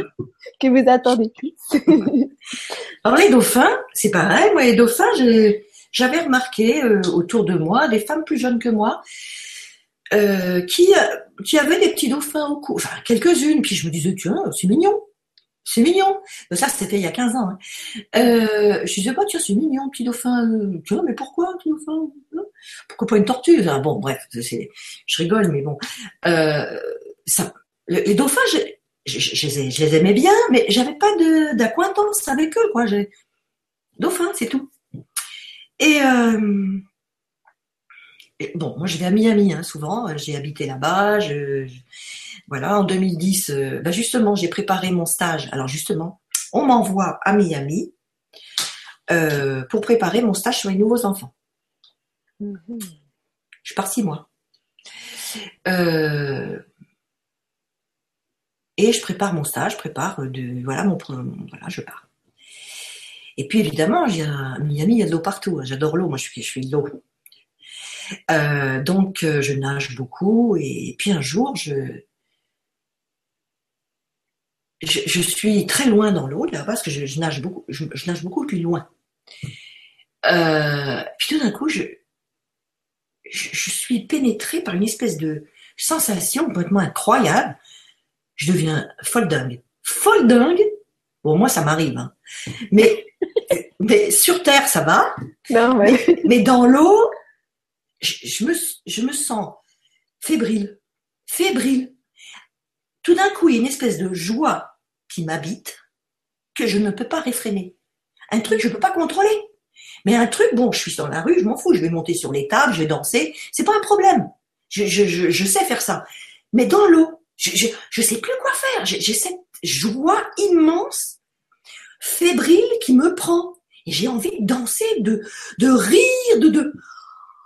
Et puis, et puis tout d'un coup, et, je dis, j'appelle les dauphins. Je, je, sais pas pourquoi. Moi, j'ai des dauphins, je les ai jamais vus de ma vie c'est pas mes amis, j'ai rien avec ça, quoi, je veux dire. Mais tout d'un coup, la phrase vient et je, me mets à faire le porte-voix comme ça. Mais je veux pas crier fort parce que sinon, ben, si c'est les plages en Amérique, tous les 200 mètres, il y a des petites cabanes de toutes les couleurs, et puis il y a des beaux mecs bien musclés, et puis ils ont des canots à moteur, et puis ils viennent vous sauver. Mm. Alors moi, je dis, si je fais, j'appelle les dauphins, ils vont croire que je l'appelle au secours. Mm. Si je, alors, je, je, j'appelle les dauphins j'appelle les dauphins, c'est tout. Puis quand j'ai fait 5-6 fois j'appelle les dauphins, ça m'a un peu fatigué, donc c'était bien. Puis j'arrivais un peu plus contenir cette espèce d'énergie incroyable, incontrôlable, mais une joie frénétique. Bon, je dis, je vais rentrer. Hein. Alors je rentre, je rentre, je me mets sur ma serviette et puis pareil, pareil, je, tenais plus en place, je savais plus quoi faire de ça. Ça a duré plus d'une heure. Donc je suis partie, j'étais contente, j'ai dit bonjour à tout le monde, bonjour aux arbres, enfin tout ça quoi. C'est bien. Donc euh, puis je rentre chez moi et puis euh, je sais pas, bref. Et euh, je, enfin sur les six mois, je, fais un petit bond à la maison, je reviens à la maison pour repartir après. Et puis donc me voilà sur le marché de Trouville au marché un dimanche matin et euh, je reviens de, je reviens tout, tout juste de Miami. C'était, je, je, pensais plus à cette histoire de dauphin, mais à côté de moi, tout d'un coup, je rencontre la fameuse Liliane, ma copine, médium. Ah bah comment ça va? Ouais, ça y est, t'es revenu et tout. Ah bah tu repars. Bon d'accord. Dis au fait, au fait, les dauphins t'ont répondu, me dit-elle. C'est tout.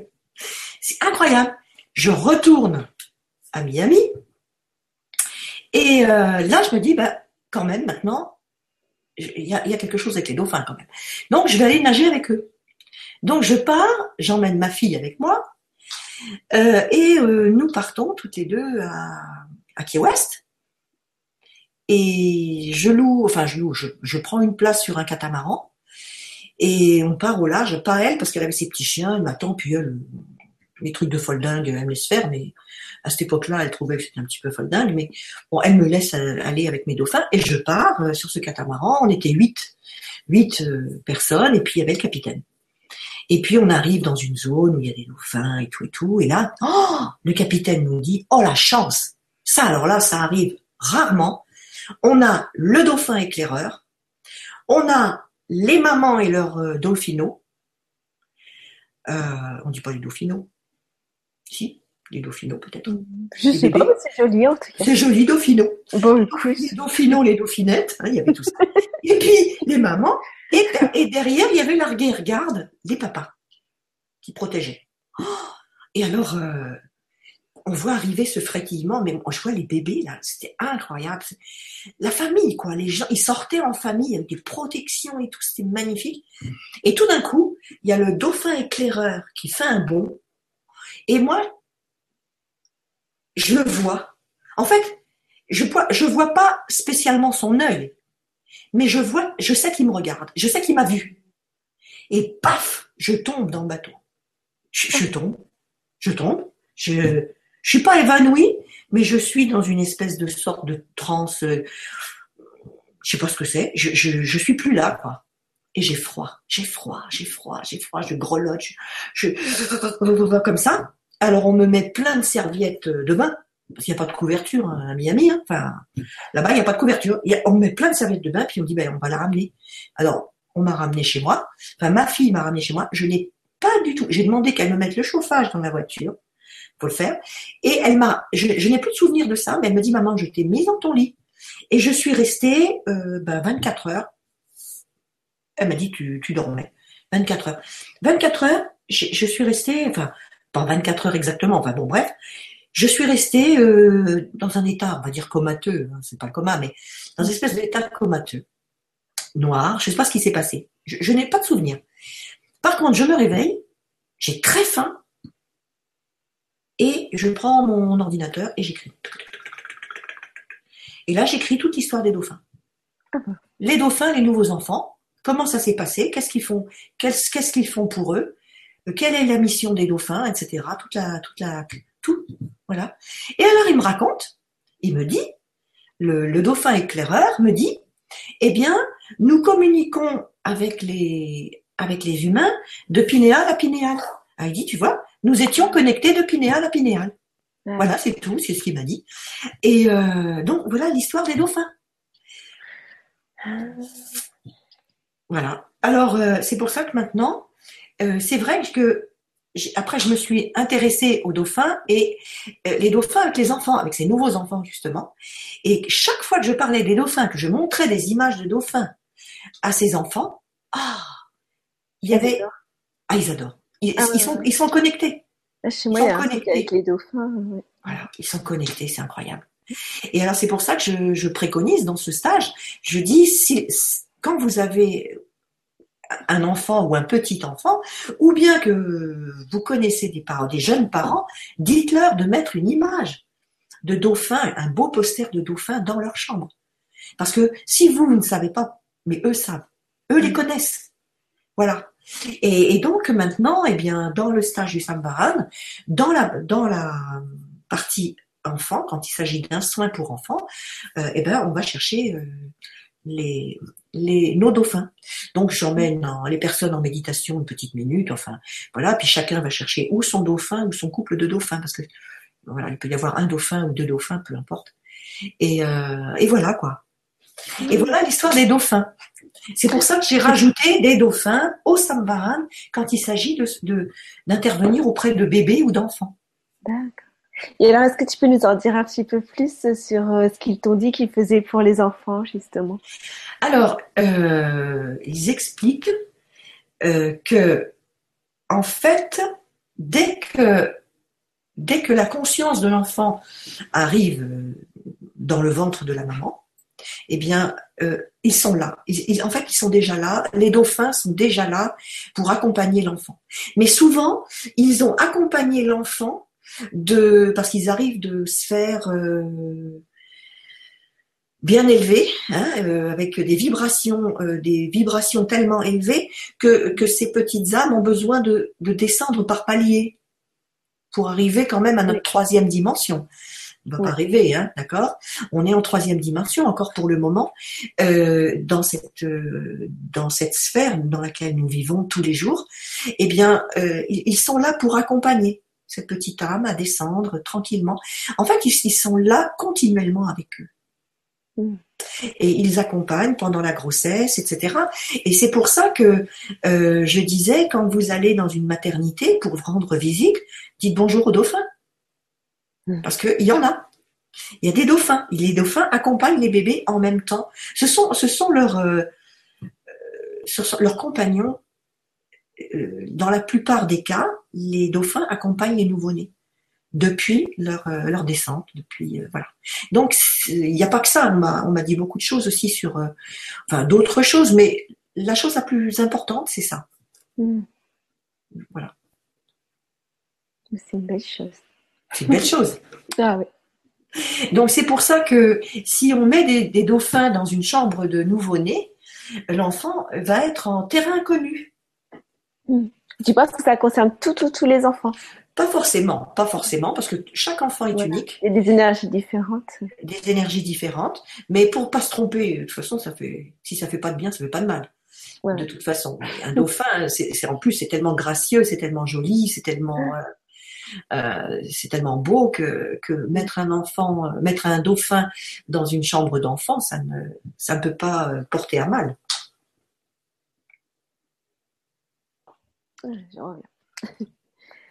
Et oui, mais de toute façon, je, me disais aussi que la réaction de l'enfant, on peut voir de suite si ça ne le concerne ou pas. Oui, c'est vrai, c'est vrai. Mm. Alors aussi, euh, c'est pareil. J'ai fait des, j'ai fait des, euh, parce que j'ai reproduit dans les stages, j'ai reproduit ce que j'avais vécu euh, à Épidore. donc je, je mets les personnes par terre allongées et, on, interchange les places. Il y a un petit groupe par terre et puis autour, on fait des cercles autour avec les voix. Et, quelquefois, je mets des musiques et je mets des, sons de, de dauphins. Et là, euh, euh, et là, c'est reçu quand même. Euh, chaque fois, il y a des réactions extraordinaires. Des gens qui reçoivent, quand justement, quand on est allongé, qu'on est en mode alpha, qu'on est bien bien relaxé, etc. Et que qu'il y a plus que que le mental n'exerce plus ses, ses, euh, pressions et, euh, et ses barrières. Et bien là, à ce moment-là, euh, je vois bien que les cris des dauphins portent portent extrêmement sont sont perçus de façon extraordinaire par les personnes qui sont allongées. Je voulais rajouter quelque chose pour les dauphins. Les dauphins ont, un langage euh, qui changent suivant euh, la tribu à laquelle ils appartiennent. Et hum, en plus, euh, ils signent, enfin, quand ils s'expriment, ils font des phrases, et à la fin de chaque phrase, ils terminent par le prénom, par leur prénom, et le, le nom de leur mère. C'est une, donc c'est une société matriarcale. Hmm. Ouais, j'ai appris ça aussi. C'est intéressant quand même. Ouais. Voilà. Mais il y a, il y a vraiment un, livre, si vous vous intéressez aux dauphins, il y a un livre qui est vraiment extraordinaire qui s'appelle Le cinquième sens. Non, le cinquième sens. Oui, c'est ça, le cinquième sens de Hersel. De Hersel. Alors, il faut, vous, vous me redemanderez, hein. je crois que c'est ça, c'est le cinquième sens de Hersel. Euh, oui, Hersel ou un truc comme ça, oui. Euh, je fais la confusion avec une amie qui s'appelle Van Hersel, mais euh, mais je crois que c'est ça, c'est Hersel. Et c'est le cinquième sens, oui. Faut, le cinquième sens, vous marquez, euh, vous marquez des, en tag, vous mettez dauphin, le cinquième sens et, et Hersel, un truc comme ça. Ça, ça doit venir. Ça mm. doit venir. Ah, super, merci. Euh, voilà, je sais pas, il y a des questions? Que des histoires. Alors, ben, il y a une question de Odile qui dit Je suis intéressée par la formation du Sambahan, mais où se passent les stages? Bon, alors, là, pour l'année prochaine, j'ai pas encore programmé. Je vais, je vais programmer ça, je vais envoyer ça sur écoledesanges.com euh, à la fin du mois d'octobre. Voilà, donc il n'y a plus qu'à s'inscrire à la newsletter de École des Anges et euh, voilà. Je vous ai mis les liens dans le, le petit article en dessous de la vidéo. Voilà. Et eh bien aussi, euh, il y a il y a un, bah, il y a aussi un autre il y a un autre blog qui s'appelle euh, sambaran.overblog, euh, oui, over-blog.com. Euh, mais bon, il y a le lien, hein, il y a le lien sur École des Anges. Et ce, c'est par là, si vous allez sur ce blog, vous allez voir un petit peu ce qu'ont ressenti. J'ai mis des témoignages.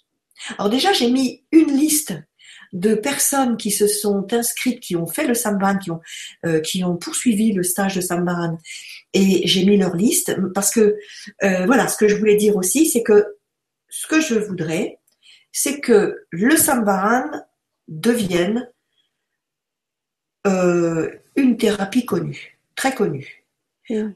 parce que je vois les résultats que ça donne.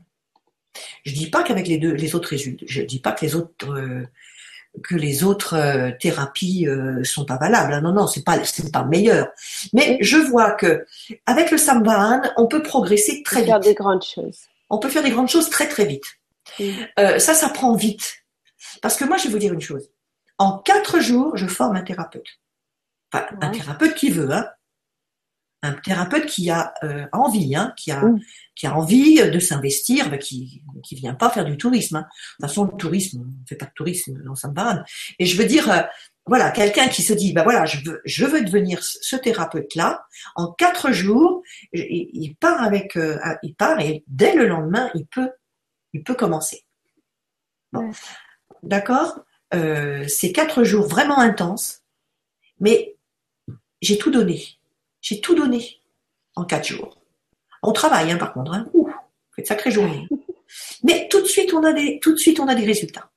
Et, voilà. Alors là, là, il y a, il va y avoir des sessions. Alors, je choisis le plus possible des lieux euh, hautement vibratoires. Par exemple, euh, l'année dernière, j'ai choisi, euh, et je vais encore y aller cette année parce que c'est dans le Béarn c'est dans le au monastère Notre-Dame de Sarance. Euh, avec il y a frère Pierre qui est là. Alors pour la petite histoire, frère Pierre, c'est c'est le patron du, du monastère. Je dis patron, c'est peut-être pas comme ça qu'on dit, hein. mais c'est frère Pierre, c'est un ami d'ailleurs et qui est formidable, qui nous reçoit. Euh, avec ce cœur immense qu'il a et donc euh, il y a une très belle salle après on va manger avec les pèlerins euh, de Compostelle euh, on se réunit, enfin bon, c'est vraiment extraordinaire. Donc euh, voilà, j'étais allée aussi à Notre-Dame de, je sais plus où, en Savoie. En Savoie, j'aime bien aller dans des lieux comme ça, mais aussi il y a de très belles salles aussi. Par exemple, euh, moi ici dans l'Aude, j'ai une salle qui est vraiment chez Marc, qui est vraiment extraordinaire. On a un bel endroit, il y a une petite rivière qui coule à côté, etc. Donc euh, voilà, en général, j'ai fait dans l'Aude, comme ça, ça fait, ça permet aux personnes de visiter euh, ben, Bugarache, euh, Notre-Dame. enfin, il y a plein de choses à voir. Rennes-les-Bains, Rennes-le-Château, etc. On fait du tourisme du tourisme spirituel en même temps. Euh, J'en ferai un dans le Béarn. Je rechoisirai un autre lieu vers Annecy parce que c'est là j'adore cette région. J'ai plein de copines à Annecy d'ailleurs ils sont ils sont là. Euh, euh, et puis et puis j'en ferai. Euh, je vais maintenant en Belgique aussi. Euh, et puis, euh, il faut que j'aille un petit peu dans le nord, hein, faut que j'aille un petit peu m'extrader. ben oui. Alors voilà. Bon, déjà, alors fin fin fin octobre, vous aurez les dates. Euh, je voulais dire que euh, le blog Samvaran, c'est un blog spécialement conçu pour pour les thérapeutes, pour vous. Euh, il y en a déjà pas mal qui ont mis leur page de publicité on sait où les trouver, il y a leur nom, il y a leurs photos, il y a ce qu'elles ont fait, comment elles pratiquent, ce qu'elles veulent dire. Donc c'est vraiment une page de publicité complète. Et puis moi je répertorie avec euh, euh, les zones. Après je fais euh, quelqu'un qui qui est en Belgique. Ben voilà, la Belgique, les différentes régions, les différents thérapeutes. En France c'est pareil par par département. Et puis en Suisse aussi, puisqu'il y a des thérapeutes aussi en Suisse maintenant. Alors voilà, euh, ça commence à, le nombre de thérapeutes commence à grandir. Mm. Et bon, je suis obligée un petit peu de pousser pour dire allez, allez, faites-moi vite une page. Allez, des belles photos, s'il vous plaît. Bon, ben. Oh, ouais, super. Voilà, est-ce que je pense que c'est déjà pas mal, hein, j'ai dit bah, beaucoup de choses. Voilà, et puis on va Sur le une question qui, alors je ne sais pas où est le, son prénom dedans, mais Baudouin Alve Ferreira. Qui sont ces enfants qui, dès leur bas âge, leurs émotions seraient liées au climat, capacité à faire venir la lumière, le soleil, apparition d'orage lors des vibrations basses, D'accord. Donc, en fait, c'est peut-être une question sur euh, sur les nouveaux enfants. Sur les nouveaux enfants. Capacités particulières. Alors, là, c'est s'agit des capacités liées au climat, mais bon, ils ont tous leurs capacités. Voilà. En fait, ils ont tous leurs capacités. Euh, je vais vous dire, il y a, ils sont tous leurs capacités et ils ont tous leur incapacité et ça c'est mignon. Quand je dis incapacité, c'est, je parle des enfants 10, hein, des dyslexiques, dyspraxiques, 10 ceci, 10 cela. Euh, euh, moi j'ai un enfant dyspraxique, euh, voilà, ça a été difficile pour lui. mais je veux dire que vous voyez, au début, il y a eu une, mode qui disait que, voilà, on parlait des enfants comme si hein, les enfants de telle couleur, arc-en-ciel, mm. euh, patin couffin. Euh. On est même allé jusqu'à des enfants rouges, jusqu'à des enfants téflons. Alors je dis attends, là on part dans une espèce de d'extravagance complètement incroyable. peu importe. Bon, moi je, je, je ne rentre pas dans ces je ne rentre pas dans ces classifications parce que ces enfants-là ne veulent pas être classifiés. Et en plus on se trompe, on se trompe euh, parce que euh, et puis classifier pourquoi faire euh, alors que eux ont une vision globale. D'accord? Eux voient le monde dans une globalité. Alors si on commence à faire des fractions, des cases, c'est ce qu'ils refusent à l'école, hein, toutes ces cases, toutes ces classifications. Ça part aussi d'un besoin de certains parents de mieux comprendre. Enfin, je peux imaginer le Oui, oui, D'ailleurs, oui, oui, c'est vrai qu'après, à l'arrivée, ça leur rend pas spécialement service. Ça leur rend pas service. Voilà. oui. Voilà. Mm. Alors c'est vrai que alors j'ai vu euh, une fois j'avais une maman j'avais une maman qui est, qui venue me voir avec une enfant euh, dyslexique. Euh, cette petite avait 6 ans et elle me dit oh là là ma petite est dyslexique c'est difficile pour elle qu'est-ce qu'elle va devenir et etc. Et, je voyais la petite qui se rétrécissait, qui se rétrécissait, qui, voilà, qui se faisait de plus en plus petite. Et, et je lui dis, je dis à cette dame, oh, quelle chance vous avez d'avoir une enfant euh, dyslexique. Alors la maman me regarde comme ça, elle me dit, je dis, mais oui, mais vous vous rendez pas compte, cet enfant dyslexique, certes, a des difficultés à déchiffrer, voilà, etc. Mais si vous saviez, par ailleurs, les dispositions qui sont à sa, à sa, à, sa portée, à sa disposition. Voilà. c'est, elle, a, elle a des talents par ailleurs extraordinaires. Alors ne voyez que ses talents et oubliez, oubliez sa dyslexie. Et je dis, vous savez, euh, ça a commencé aux États-Unis. Bon, c'est un pays que je connais bien. Euh, aux, aux États-Unis, euh, quand quelqu'un est dyslexique, il le marque dans sa, dans son CV. Parce que s'il est dyslexique, on va lui donner un certain poste. Par exemple, on va lui donner tous les postes créatifs, c'est pour les dyslexiques. Voilà. Les bah, oui. voilà. Bah oui, parce qu'on sait qu'un enfant qui est dyslexique, ce sont, ses nouveaux enfants. Et ces nouveaux enfants, ils ont, ils ont des, des visions du monde différentes. Et ils ont une vision globale, une vision tout à fait différente de voir les choses. Ils ont des réponses, ils ont des réponses à, des, problématiques que qu'un enfant, qu'un autre jeune ou enfant n'aura pas. Donc, alors j'ai ce discours-là. Ce discours, c'est un discours qui est important pour pour les parents qui ont des enfants 10. Alors maintenant, euh, des enfants qui ont des dispositions, euh, il y en a beaucoup, euh, mais c'est ce, sont les parents qu'il faut éduquer. Hein honnêtement, et la société maintenant qu'il faut éduquer. voilà, il faut éduquer à ces enfants-là, à ces, à ces dispositions-là. Alors je éduquer. Voilà. D'apprendre des choses. Mais c'est vrai les accompagner au mieux. Voilà, les accompagner au mieux. Ah, Alors je ne sais, je ne sais pas, euh, je, euh, je crois que cette personne avait demandé euh, quelque chose de particulier par rapport à des enfants qui ont des actions sur le climat. Euh, oui, je, je, n'en connais pas moi en tout cas, mais euh, pourquoi pas? Pourquoi pas? Euh, Maintenant, ça me fait penser à quelque chose. Ça me fait penser à à, à ce au maître qu'on a vu tout à l'heure, tout habillé en rose, ah, oui. à Ganjiri Maharaj, Ganjiri Maharaj. Euh, celui qui était qui avait des peintures blanches là, etc. Eh bien lui, eh bien il agissait sur sur les éléments. Et lorsque lorsqu'il y avait une trop grande sécheresse dans un endroit, euh, c'était quelqu'un du gouvernement qui l'appelait pour agir sur les éléments. D'accord. Voilà. Alors en fait, ces enfants euh, retrouvent les, des pouvoirs que nous avons oubliés aussi. Reviennent avec ces pouvoirs-là. Ouais, ils ont tous leur particularité.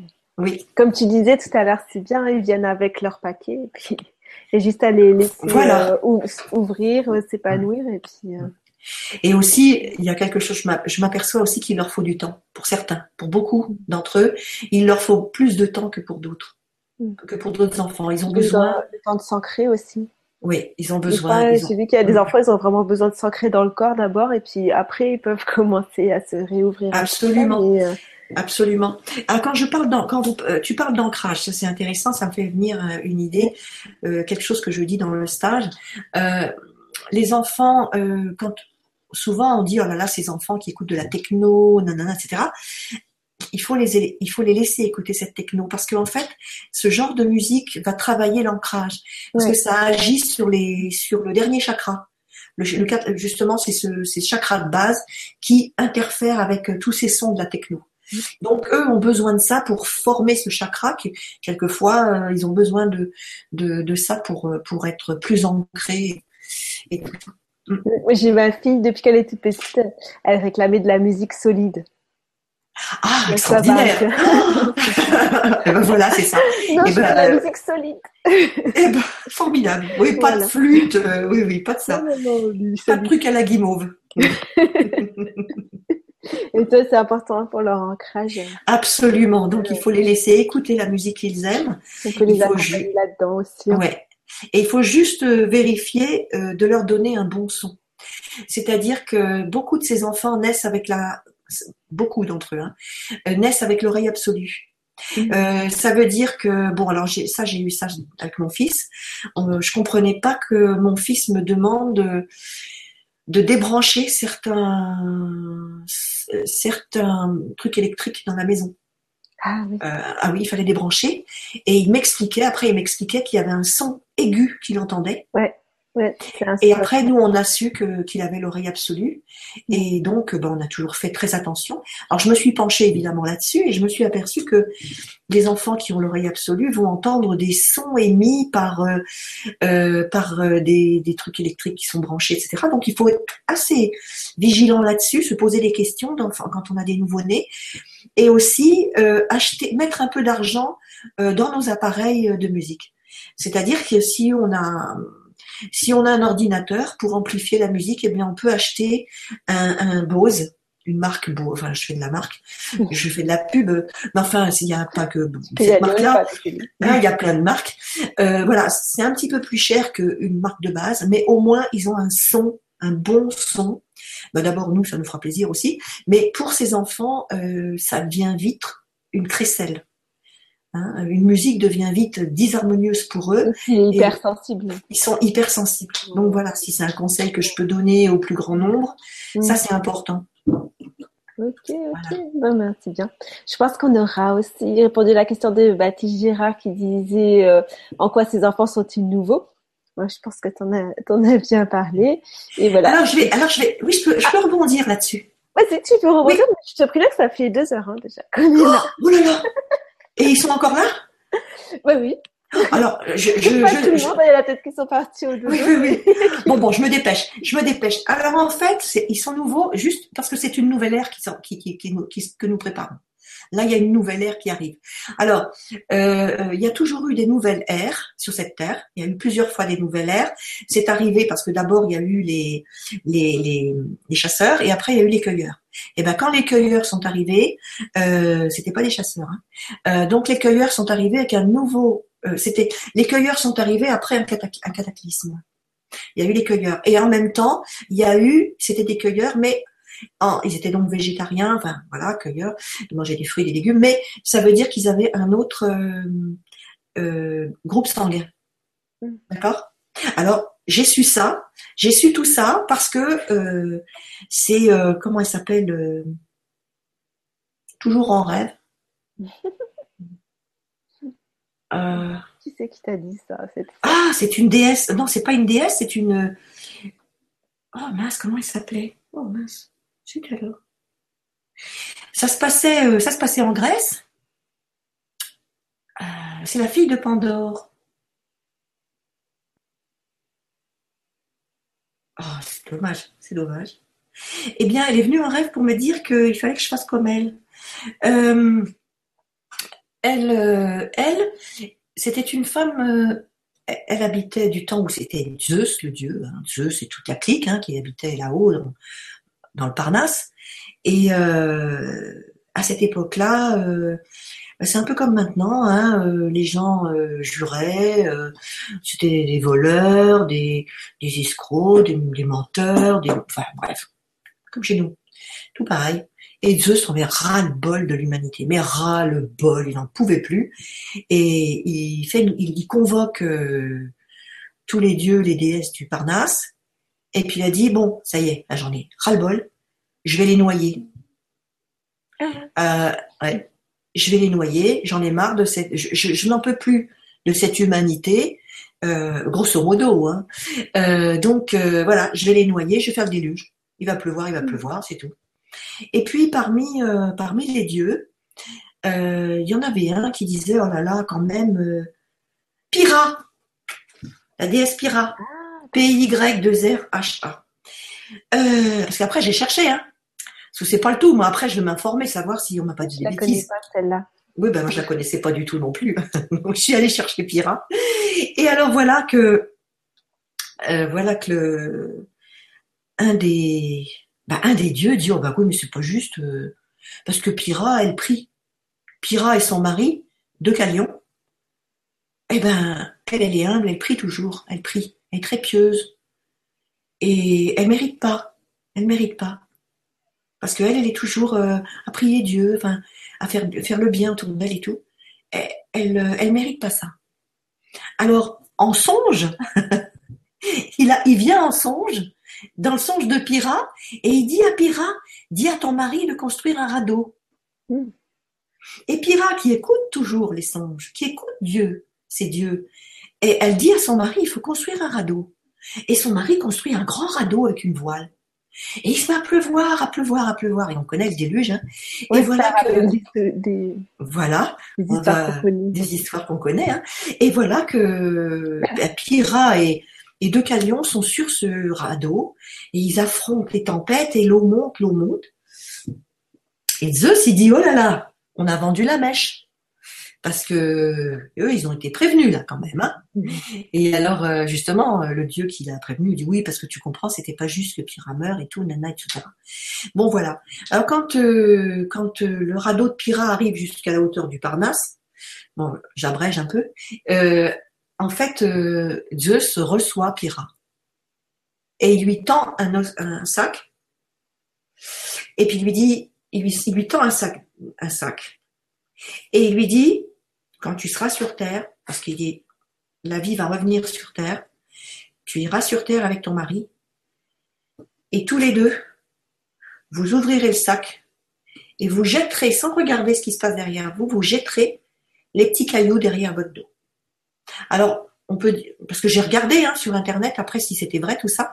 Alors moi j'avais entendu des petits cailloux et puis il y en a qui disent sur internet que ça peut être les ossements de, c'était les ossements de la mère euh, de de, de Pyrrha qui s'appelait euh, Pandore. Bon, bref, moi j'ai entendu des petits cailloux, mais peu importe.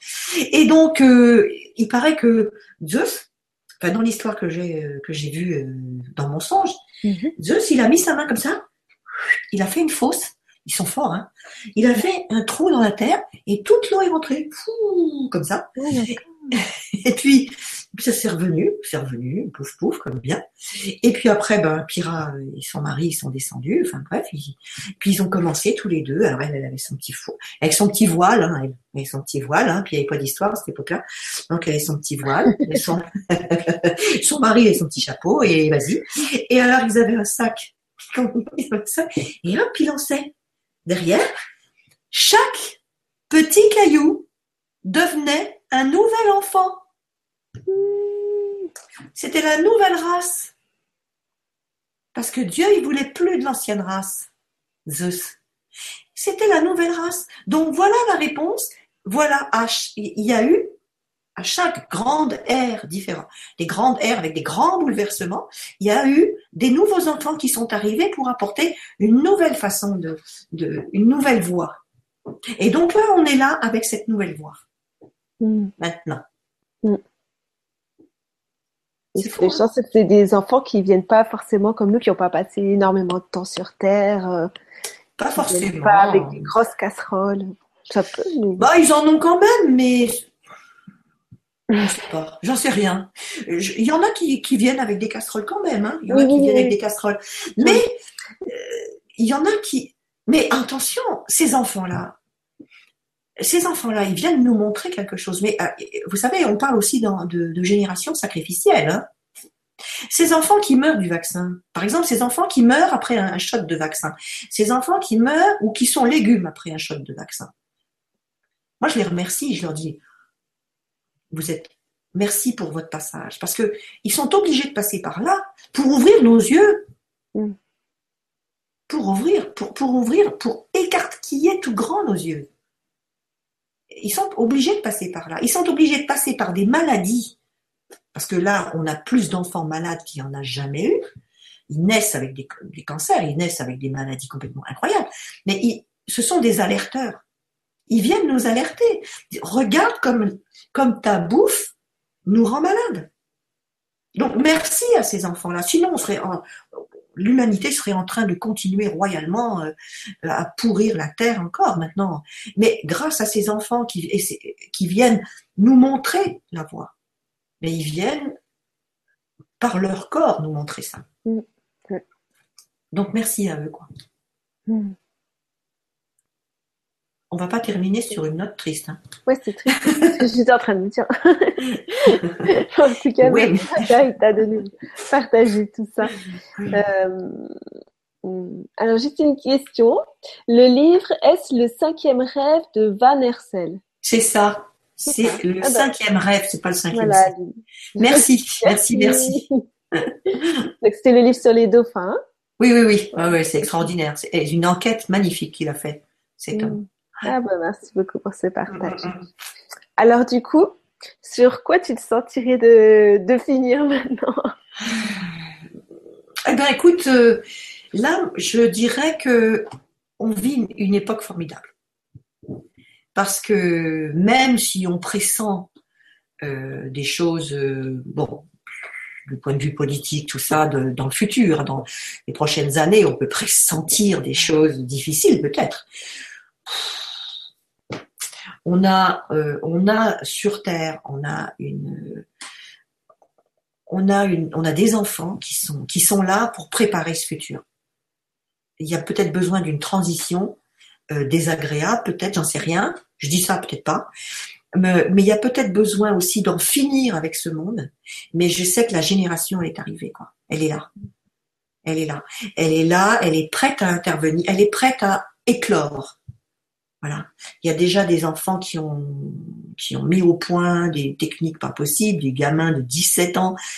Euh, incroyable hein, ce qu'on voit sur, euh, incroyable. Ce, voilà, ce gamin de 13 ans qui reprend les travaux de Newton et, et de, et, de, enfin bon bref. Euh, Il y en a un qui a découvert une cité maya aussi, j'ai vu passer. Oui, c'est ça, mais c'est voilà, c'est ça. Donc on en a plein, on en a plein, on en a plein. Ils sont là, ils sont prêts, ils sont prêts à bondir. Donc moi je, je suis d'un optimisme incroyable pour euh, ce qui va nous arriver euh, dans les années qui vont suivre. Je, je suis d'un optimiste à, à, tout craint. Quoi. Je les attends, je les adore et, mmh. et euh, voilà. Même voilà, et beaucoup d'entre eux souffrent, euh, mais ils sont là. Ils sont là et, et ce, je crois que ce qu'on peut dire, c'est que ils ont un amour, ils, ils savent aimer comme nous, on n'a pas su faire encore. Mmh. Moi, je vois par mon fils, euh, mais pas que mon fils. Mon fils m'a ouvert, m'a ouverte à ça, à ce monde-là. Mais je les vois dans la rue. Je les vois dans la rue. Je les reconnais. Et, et souvent, je, je, je, sais que c'est pas facile pour eux. Alors, je fais une petite prière pour eux. Je fais une petite prière pour un Tacite. Je, je demande qu'on les protège, qu'on les euh, parce que ce sont des êtres merveilleux, merveilleux, merveilleux. Mmh. Voilà. Voilà le mot de la fin. Ce sont des ah, êtres merveilleux. et on est là pour eux. On est là pour eux. Ça, ça aussi, je crois que euh, nous, les, adultes, c'est absolument important qu'on prenne conscience que nous avons à être au garde à vous pour eux. Parce que le mot garde à vous, c'est très beau, hein c'est garde à vous. C'est bien sûr être prêt. Déjà, garde à vous, c'est comme ça. C'est pas aux ordres, mais on, est là pour toi. D'abord, garde à vous, c'est bien droit devant eux. Et puis, garde à vous, c'est les garder en même temps. Hein Avoir, voilà. Donc voilà, pour moi, c'était c'était le mot de la fin. On a passé deux heures. Mais oui.